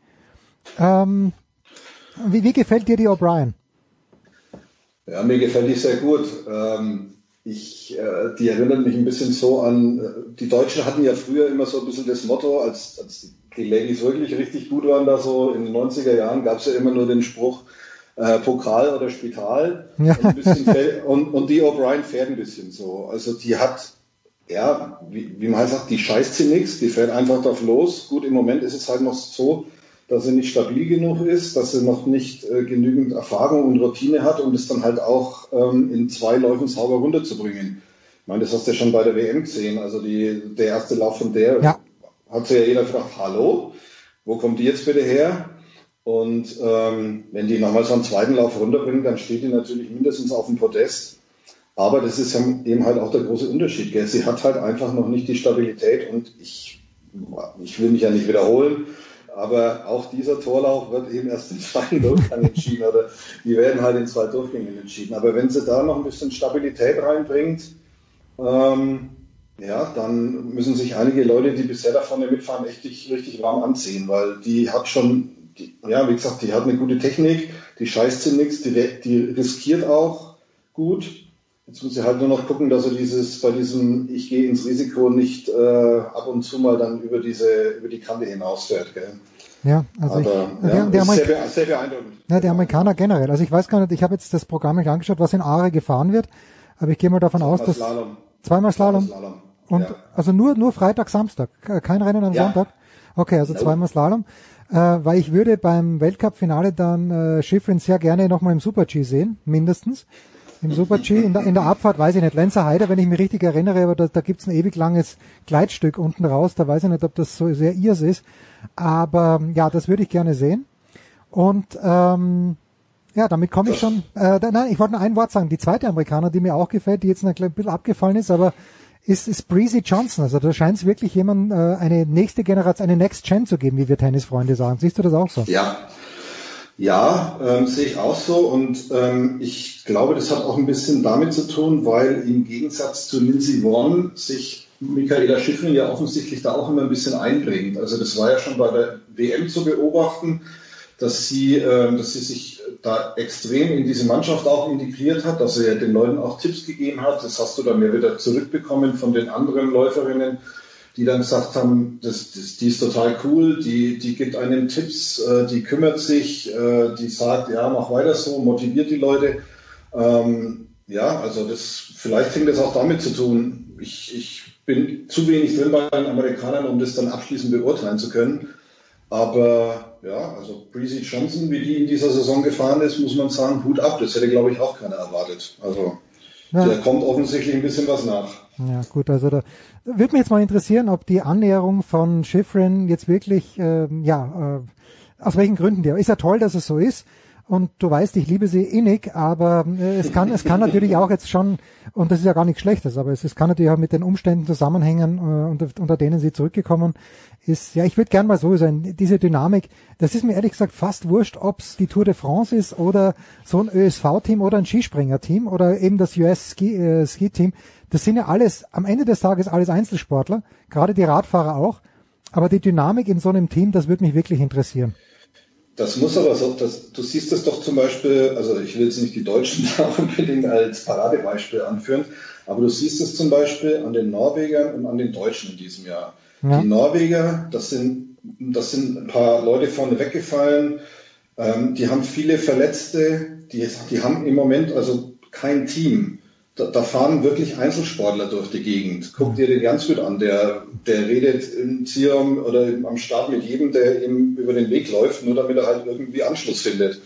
Und, ist, und umgekehrt ist es bei den Deutschen so, gut, die hatten, ich will nicht sagen das Glück, also sie haben bei der, bei der WM haben sie im, im ersten Rennen durch den Baumann dieses Silber geholt.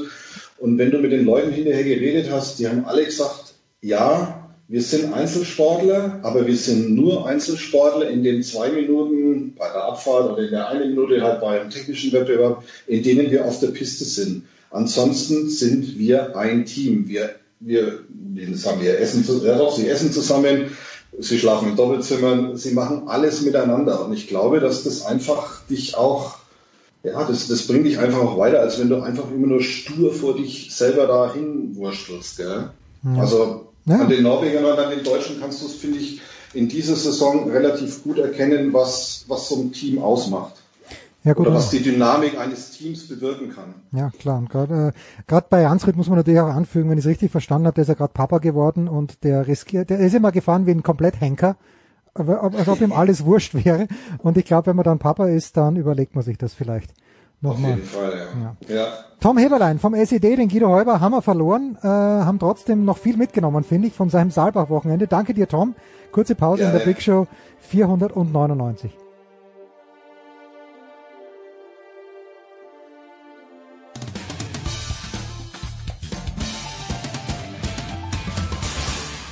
Hier ist Nils Giffey und ihr hört Sportradio 360.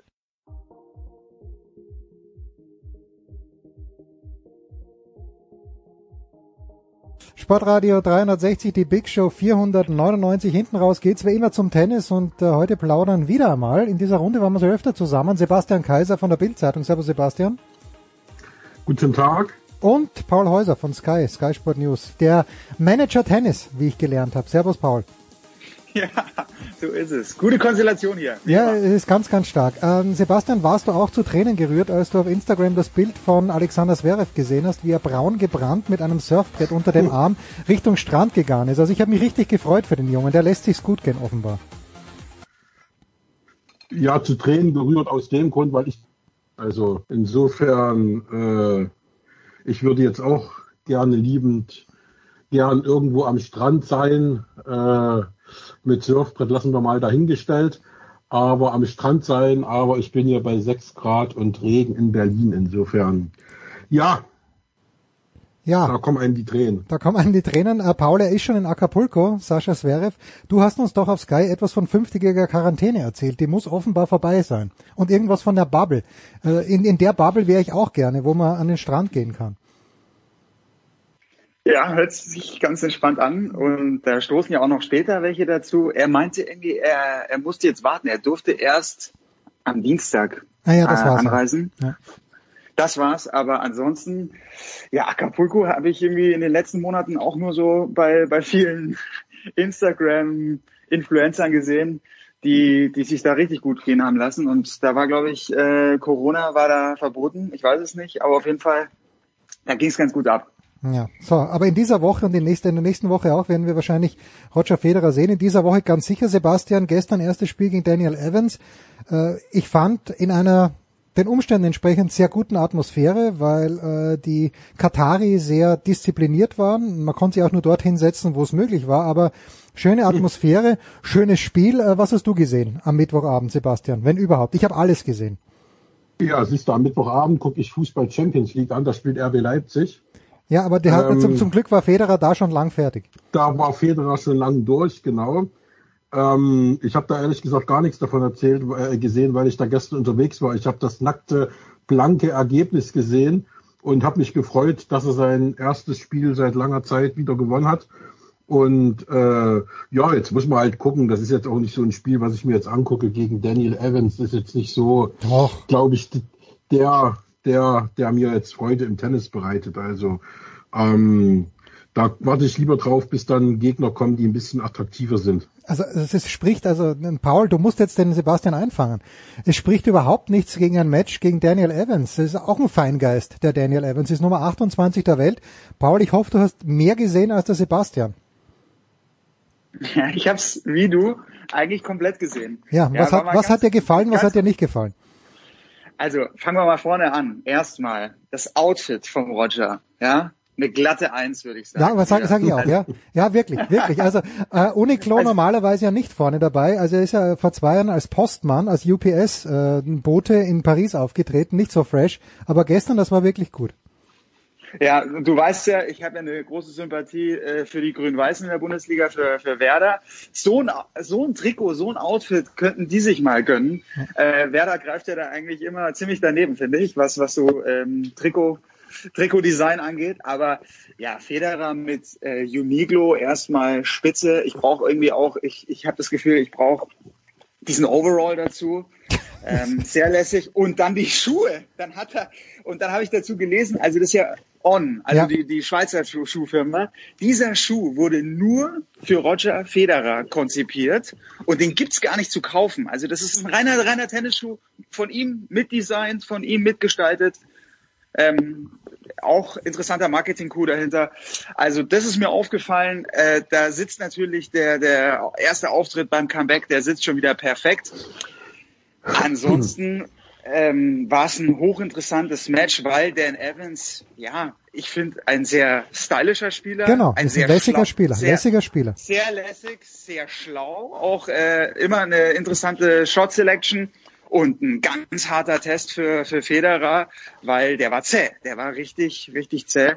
Und ja, bei Federer hat natürlich ähm, bei der beim, bei der Feinabstimmung beim Return und bei einigen Schlägen noch nicht alles gepasst. Da waren einige Misshits dabei und, und Timing hat noch nicht so gepasst. Aber ich finde, er war sehr geschmeidig. Jens, hast du, hast du wahrscheinlich auch so gesehen. Also es sah schon wieder ganz gut aus, dass man so ein Gefühl dafür bekommen könnte, ja, wenn er jetzt die Matchhärte bekommt, die Matchpraxis, dann ist auf jeden Fall noch was drin, weil Ja. er gewinnt am Ende. Und wie er es gewinnt, natürlich auch in Style, würde man sagen. Ja, Rückhand die Linie runter. Rückhand die Linie runter, die hat mir sowieso gut gefallen, der hat er öfter gespielt, ganz äh, äh, wenn der Ball auch flach gekommen ist, was mir jetzt noch nicht so wahnsinnig gut gefallen hat, also am Netz vorne hat er mir sehr unsicher gewirkt. Das ganze Transition Game hat mir noch nicht gefallen, aber da will ich ja, ich will ja kein Wasser in den Wein gießen. Schön, dass er wieder da ist und schön, dass die äh, jetzt spielt er gegen Basilashvili, das muss er eigentlich gewinnen, außer Basilashvili äh, ja, hat einen Sterntag und trifft jede Kugel, auf die er drauf prügelt. Aber ich fand's auch schön, ja, äh, am, am Donnerstag, äh, am Mittwoch Nachmittag, während Kaiser unterwegs war. Ist es denn, So ist es denn wichtig, Sebastian, dass äh, Roger Federer wieder da ist, oder ist das nur was für Nostalgiker wie den Paul und mich? Nein, um Gottes Willen. Also ähm, ich finde es toll, dass der zurück ist. Ich glaube, das tut dem Tennis gut. Das ist gut für äh, die gesamte Szenerie. Und äh, weil jetzt Paul gerade das mit den Schuhen ansprach, er hat ja vor zwei, drei Tagen war ein, ein, ein riesiges Interview ähm, im, in, in der neuen Zürcher Zeitung. Und da war er sich noch gar nicht sicher, ob er in diesen Schuhen überhaupt spielen wird. Da ging es erstmal nur darum, ähm, ich habe die mitentwickelt, ich habe mir die angeguckt, ich habe da verdammt viel Herz äh, und Zeit reingesteckt und ich trainiere erstmal nur in denen und dann mal gucken, ob das, ob ich die dann auch irgendwann schon zum Spielen anziehen kann, wenn er jetzt schon in den Schuhen gespielt hat. Ja, alle Achtung. Äh, aber wie auch immer, unabhängig davon, der kann auch barfuß spielen. Also der ist äh, immer noch gut genug und äh, ich glaube, dass das dem Tennis richtig gut tut, dass die drei Top-Leute jetzt wieder auf der Tour sind und ob es jetzt nochmal dafür reicht, einen äh, Grand Slam zu gewinnen, das ist ja immer die äh, Messlatte, die man da anlegt bei, bei den dreien. Das weiß ich jetzt nicht, ob er das nochmal schafft, wenn dann wahrscheinlich am ehesten in Wimbledon, aber auch da glaube ich, dass ähnlich wie bei äh, Serena Williams die äh, jungen Leute langsam nachkommen und irgendwo ist da einer, der dann den alten Mann halt äh, bezwingen wird, spätestens im Halbfinale. Also das äh, glaube ich nicht, dass es nochmal zu einem Grand Slam-Titel reicht, aber der Szenerie, gerade auch menschlich gesehen, ne, weil ja der äh, Roger Federer ein, ein, ein Mensch vor dem Herrn ist, ähm, sowas äh, Bodenständiges und Freundliches erlebt man in den Sphären, in denen der sich bewegt, eigentlich quer durch alle Sportarten kaum. Da ist ja schon ein absoluter Seltenheitsfaktor und deswegen ist es wunderschön und freue ich mich riesig, ähm, dass er wieder da ist. Ja, also da, wie, wie du sagst, das ist, man muss natürlich unterscheiden. Der Federer weiß, wie man Kohle macht und das weiß er so gut wie neben Tiger Woods wahrscheinlich, und der Woods war ja selber nicht Unternehmer, also, aber der Federer hat einfach zwei Seiten, wie Sebastian sagt. Wer ihn schon mal, wer, wer das Glück gehabt hat, ihn schon mal so zu treffen und manchmal ist er bei Pressekonferenzen auch grantig, aber er gibt halt bei jeder Pressekonferenz, auch wenn er die Frage schon 10.000 Mal gehört hat, demjenigen, der die Frage gestellt hat, das Gefühl, dass es jetzt die wichtigste Frage ist, die er je in seiner Karriere zu beantworten hatte. Und, und auch gestern, Paul, das, was ich halt gesehen es hat ihm einfach Spaß gemacht. Der spielt einfach gern Tennis und er spielt gerne Tennis vor, äh, vor Publikum und Sebastian und ich waren ja dort. Ich glaube, Federer hätte es keinen Spaß gemacht, wenn er in Köln in dieser Halle gespielt hätte. Vor null Zuschauern in einer dunklen Halle. Also es war natürlich geil, was Edwin Weindorfer dort gemacht hat. Aber das hat's gebraucht gestern. Dieser Spaß, den habe ich schon gesehen, Paul. Auf jeden Fall. Und ja, ich kann mir Federer auch ganz schwer nur vorstellen in, in wirklich in so einem leeren Stadion. Das passt, passt irgendwie einfach nicht. Ich glaube, er braucht, er zieht sich da einfach so viel extra Motivation da auch noch raus. Und diese Strahlkraft, äh, die, die du und die Sebastian auch gerade angesprochen haben, also boah, ich habe dann auch nur die Reaktion der anderen Spieler gesehen. Das war, das war enorm in, in Santiago in Chile. Da haben sie sich alle vom Fernseher versammelt. Der, der große Meister kehrt zurück auf die Tour. Das durfte keiner verpassen. Jeder wollte, wollte mal draufschauen. Und ja, bei, bei Twitter haben sich ja äh, die Zitate über Federer dann auch überschlagen. Also äh, angefangen von, von Kokinakis bis aber auch zu seinen größten Konkurrenten, Nadal, Djokovic, die einfach nur, nur am Schwärmen sind. Und ja, das ist die spannende Frage. Ich gehe äh, mit, was, was Sebastian sagt, dass wahrscheinlich ähm, der ganz, ganz große Triumph, der wird nicht mehr möglich sein. Oder ja, da muss die Auslosung stimmen. Es muss eine geile Auslosung sein und äh, es, es muss irgendjemand anderer muss mithelfen. Weil wenn er Halbfinale Nadal, Finale äh, Djokovic, äh, glaube ich nicht, dass er das, dass er so einen Kraftakt ja. nochmal schaffen kann. Genau, genau. Aber wenn dann vielleicht in Wimbledon oder auf einem ganz, ganz schnellen Hardcore, so wie es eigentlich dieses Jahr wären die Bedingungen bei ja. den Australian Open ziemlich, ziemlich gut gewesen. Aber ich habe mir im Vorfeld jetzt auch noch mal bei YouTube kannst ja die, die, die Klassiker reinziehen und wenn du dann, das ist jetzt 13 Monate her, da hat er sich da durchgefightet bei den Australian Open. Du erinnerst dich, Matchbälle abgewehrt gegen Millman, gegen Sandgren und dann noch äh, die, die Matches gewonnen. Und dann dieser erste Satz gegen Djokovic im Halbfinale. Also er hat schon aufblitzen lassen, was noch möglich ist. Aber ich glaube, in dieser Konstanz wird es ganz, ganz schwer. Auch wenn er 2019 Wimbledon im Turnier eigentlich der beste Spieler war. Aber es sind halt in der Zwischenzeit, ja, sind wieder zwei Jahre vergangen und die anderen, genau das hat Sebastian angesprochen, die haben nicht nachgelassen, sondern das Niveau ist nochmal immens gestiegen und die jungen Spieler, die, die drücken jetzt richtig drauf auch noch. Ja. ja. Gut. So, jetzt es ist aber so, Sebastian sagt ja, dass ähm, ja, dass es schön ist, dass die großen drei wieder am Start sind. Jetzt spielt Nadal nicht Acapulco. Djokovic hat vor ein paar Tagen gesagt, dass er sich jetzt in erster Linie auf die Grand Slam Turniere äh, konzentrieren wird. Federer hat Miami schon abgesagt. Ähm, Sebastian, wie äh, ja, ist das, ist das jetzt ein Problem für uns alle? Wir, wir würden uns freuen, wenn die drei Großen, so wie früher mal, äh, Nadal hat ja Miami noch nie gewonnen, mal schauen, ob er dorthin fährt. Aber ich glaube, meine Vorhersage ist, wir werden die drei vielleicht echt nur mehr bei den Grand Slam Turnieren und bei ganz wenigen ausgewählten Tausendern gemeinsam sehen. Ist das ein Problem oder reichen uns da Tsitsipas, Zverev, Team, wer auch immer?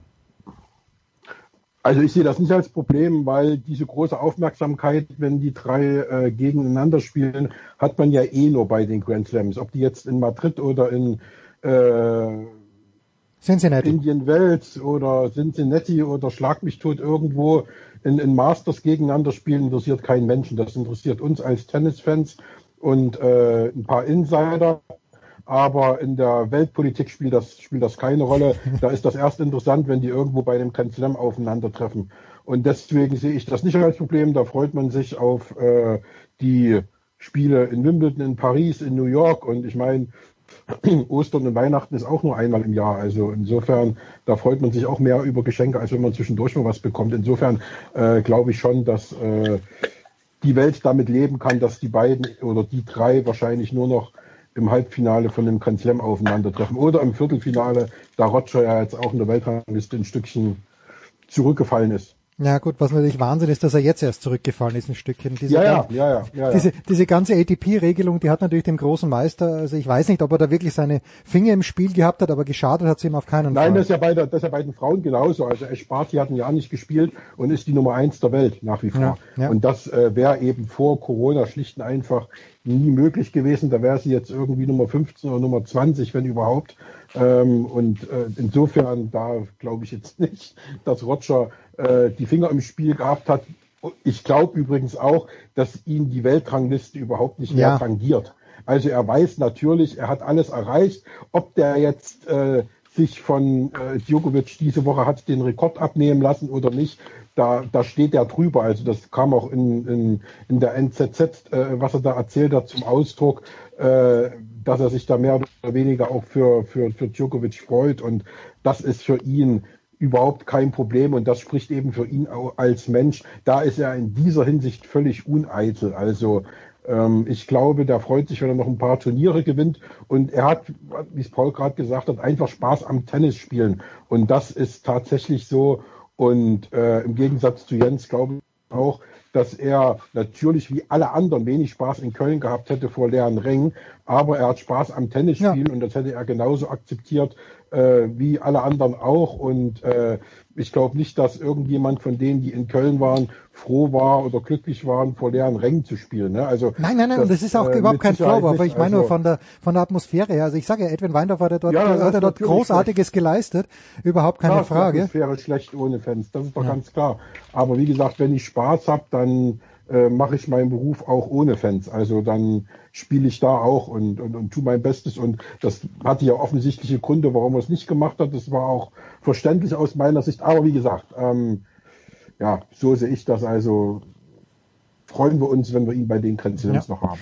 Kleine Rüge an dich, Paul, ja. obwohl du persönlich nichts dafür kannst, aber ich habe gestern äh, Sky überträgt die Spiele ja im Stream live und ich wollte es mir bei Sky anschauen, aber wenn man äh, auf sky.de geht, dann ist es schwierig. Man muss auf sport.sky.de gehen dann findet man äh, das, das, wo man hin möchte. Das heißt kleiner. Sky, Bitte. Skysport.de, ja, Sky, Skysport.de, sonst äh, wird's wird's wirklich, sonst wird's schwer, sonst. ja, sonst ja, wird's schwer. Bist du auf der Unternehmensseite, ja, ja. Ja, ja. So, jetzt müssen wir natürlich noch ganz kurz reinhorchen. Ich weiß nicht, ob Paul, ob du was gehört hast oder Sebastian, du was gehört hast, aber wir sind jetzt im ja fast Mitte März. Und ja, es, es gäbe in München in sechs Wochen, glaube ich, ein ATP-Turnier, aber man hat nichts gehört. Ich weiß auch nicht, ob es, also Monte Carlo ist, glaube ich, bestätigt. Aber Paul, du hast deine Finger überall drinnen. Äh, hast du irgendeine Ahnung, wie es weitergehen könnte? Vor allen Dingen auch mit dem Münchner Turnier. Ja, es bleibt spannend. Also wir haben ja eigentlich den heißen Draht zum Turnierdirektor, ja. unser Sky-Experte Patrick Kühn. Ja, die wollen spielen. Das ist, das ist klar. Jetzt haben am Montag in Bayern, äh, zumindest mal auch im Breitensport, die, die Plätze aufgemacht. Und man muss jetzt wirklich äh, natürlich ähm, von Woche zu Woche, von Tag zu Tag äh, eigentlich genau abwarten, wie entwickelt sich die Pandemie. Das, was man so hört, äh, hört sich jetzt nicht wirklich prickelnd an. Ähm, die Mutation äh, hat ja schon äh, kräftig übernommen und dann muss einfach, muss man, muss man schauen. Also ich kann mir die BMW Open ganz schwer, also ich kann sie mir vorstellen ohne Zuschauer, aber ich weiß nicht, ob das im Sinne des Veranstalters, natürlich ist es nicht im Sinne des Veranstalters, aber ob es dann überhaupt Sinn macht, dass sie, dass sie stattfinden. Ja gut, ähm, wenn aber eine, eine erneute Absage, ja, ist, ist natürlich, ist natürlich bitter, aber ja, sechs Wochen, also vielleicht, ich, man hatte glaube ich gehofft, dass dann schon so viele geimpft sind, dass, dass vielleicht ein paar mit, mit einem Impfpass äh, da reinkommen. Dann ist das Publikum vielleicht äh, nur das, das voller 80, ah, voller 80-Jährigen oder, oder 70-Jährigen, egal. Aber du hast hier nicht so ein bisschen äh, Publikum da. Ja, das wird sich wahrscheinlich auch noch nicht, nicht richtig spielen. Also schwierig. Wir können nur spekulieren, müssen noch ein bisschen abwarten, aber ich werde den Patrick mal, mal anspitzen. Ja, mal schauen, spitze, was spitze mal bitte an. Also gut, BMW würde das vielleicht ja für ein Jahr tragen, aber das Problem ist ja, wenn man, wenn man sagt, dass manche Turniere gespielt werden, weil sie ja einen starken Fernsehpartner haben und weil das viele Leute anschauen, das ist in, in München ja nicht der Fall. Ja, der BR würde da zwei Spiele übertragen, vielleicht wird es da Zone übertragen, aber das ist äh, extrem schwierig. Sebastian, was wird dich am Wochenende umtreiben? Wo wirst du unterwegs sein? Irgendwelche deutschen Hallenschwimmmeisterschaften, die du begleiten musst? Nein, nein, nein, ist ja alles abgesagt. Also wie gesagt, da ist ja äh, wenig los jetzt und demzufolge werde ich ein normales, ich sag mal, Fernsehwochenende haben und gucken, äh, was mich da erwartet. Aber da ist jetzt außer den normalen Sportarten, die jetzt im Ligabetrieb sind, nicht allzu viel los. Das ist ja immer noch schade, dass man wenig machen kann und äh, dass kaum was stattfindet. Gestern haben sie ja deutschlandweit eine Menge großer Festivals abgesagt. Also daran sieht man, dass wir noch nicht äh, aus dem ganzen Zirkus raus sind. Und ja, und im Sport ist es ja genauso. Ich meine, ähm, welche Turniere finden denn groß statt? Und äh, das ist schon schade. Und ja, da werden wir uns noch ein Weichen gedulden müssen, bis wir uns auf den Plätzen dieser Welt wiedersehen. Ist ja auch die Frage, selbst wenn's, wenn irgendwas stattfindet, was bringt's mir, wenn ich da hinfahre? Habe ich da einen Vorteil davon oder ja. sehe ich da die äh, Sportler auch nicht und kann auch nur virtuell an den Pressekonferenzen teilnehmen und äh, spielt es dann keine Rolle, ob ich zu Hause in Berlin sitze oder äh, in einem Nebenraum des Pressekonferenzraums wo ich auch nur vorm Laptop sitze. Also das ist ja auch äh, im letzten Jahr die große Frage immer für, für alle Medienvertreter gewesen, was bringt's da irgendwo hinzufahren? Und ja, deswegen alles ganz easy. Es soll ja eh regnen, insofern Ja, und ich habe jetzt von unserem lieben Freund Jürgen Hasenkopf hat mir erzählt, er wollte sich für Dubai akkreditieren lassen. Äh, und die haben dann gesagt, zuerst gesagt, okay, mach mal. Und dann haben sie aber zurückgeschrieben, nee, ganz schwierig, eigentlich wollen sie keine Presse dabei haben. Und ja, also für den Jürgen, der kann natürlich nicht vor dem Fernseher sitzen, weil der ist Fotograf nee. und der, der müsste eigentlich vor Ort sein. Also schwierige Trying Times. Die einzige gute Nachricht, äh, Paul, wenn bei uns die Plätze offen sind, dann gibt's die große Revanche. Denn ich habe meine Vorhand wiedergefunden und das sollte dir, mein oh. lieber Paul, das sollte dir wirklich Angst machen. Die Rückhand war immer da, aber die Vorhand, die habe ich jetzt wiedergefunden. Die, die Huber Dampfwalze meinst die du? Die Dampfwalze, ja. Aufgerissen ja. wie damals Kent Carlson.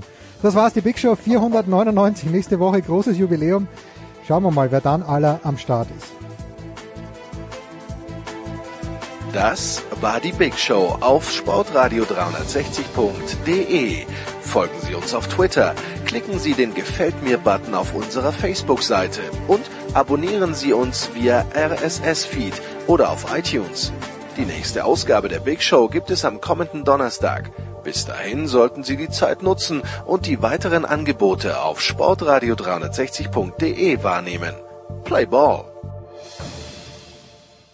Da ist gar nichts toll!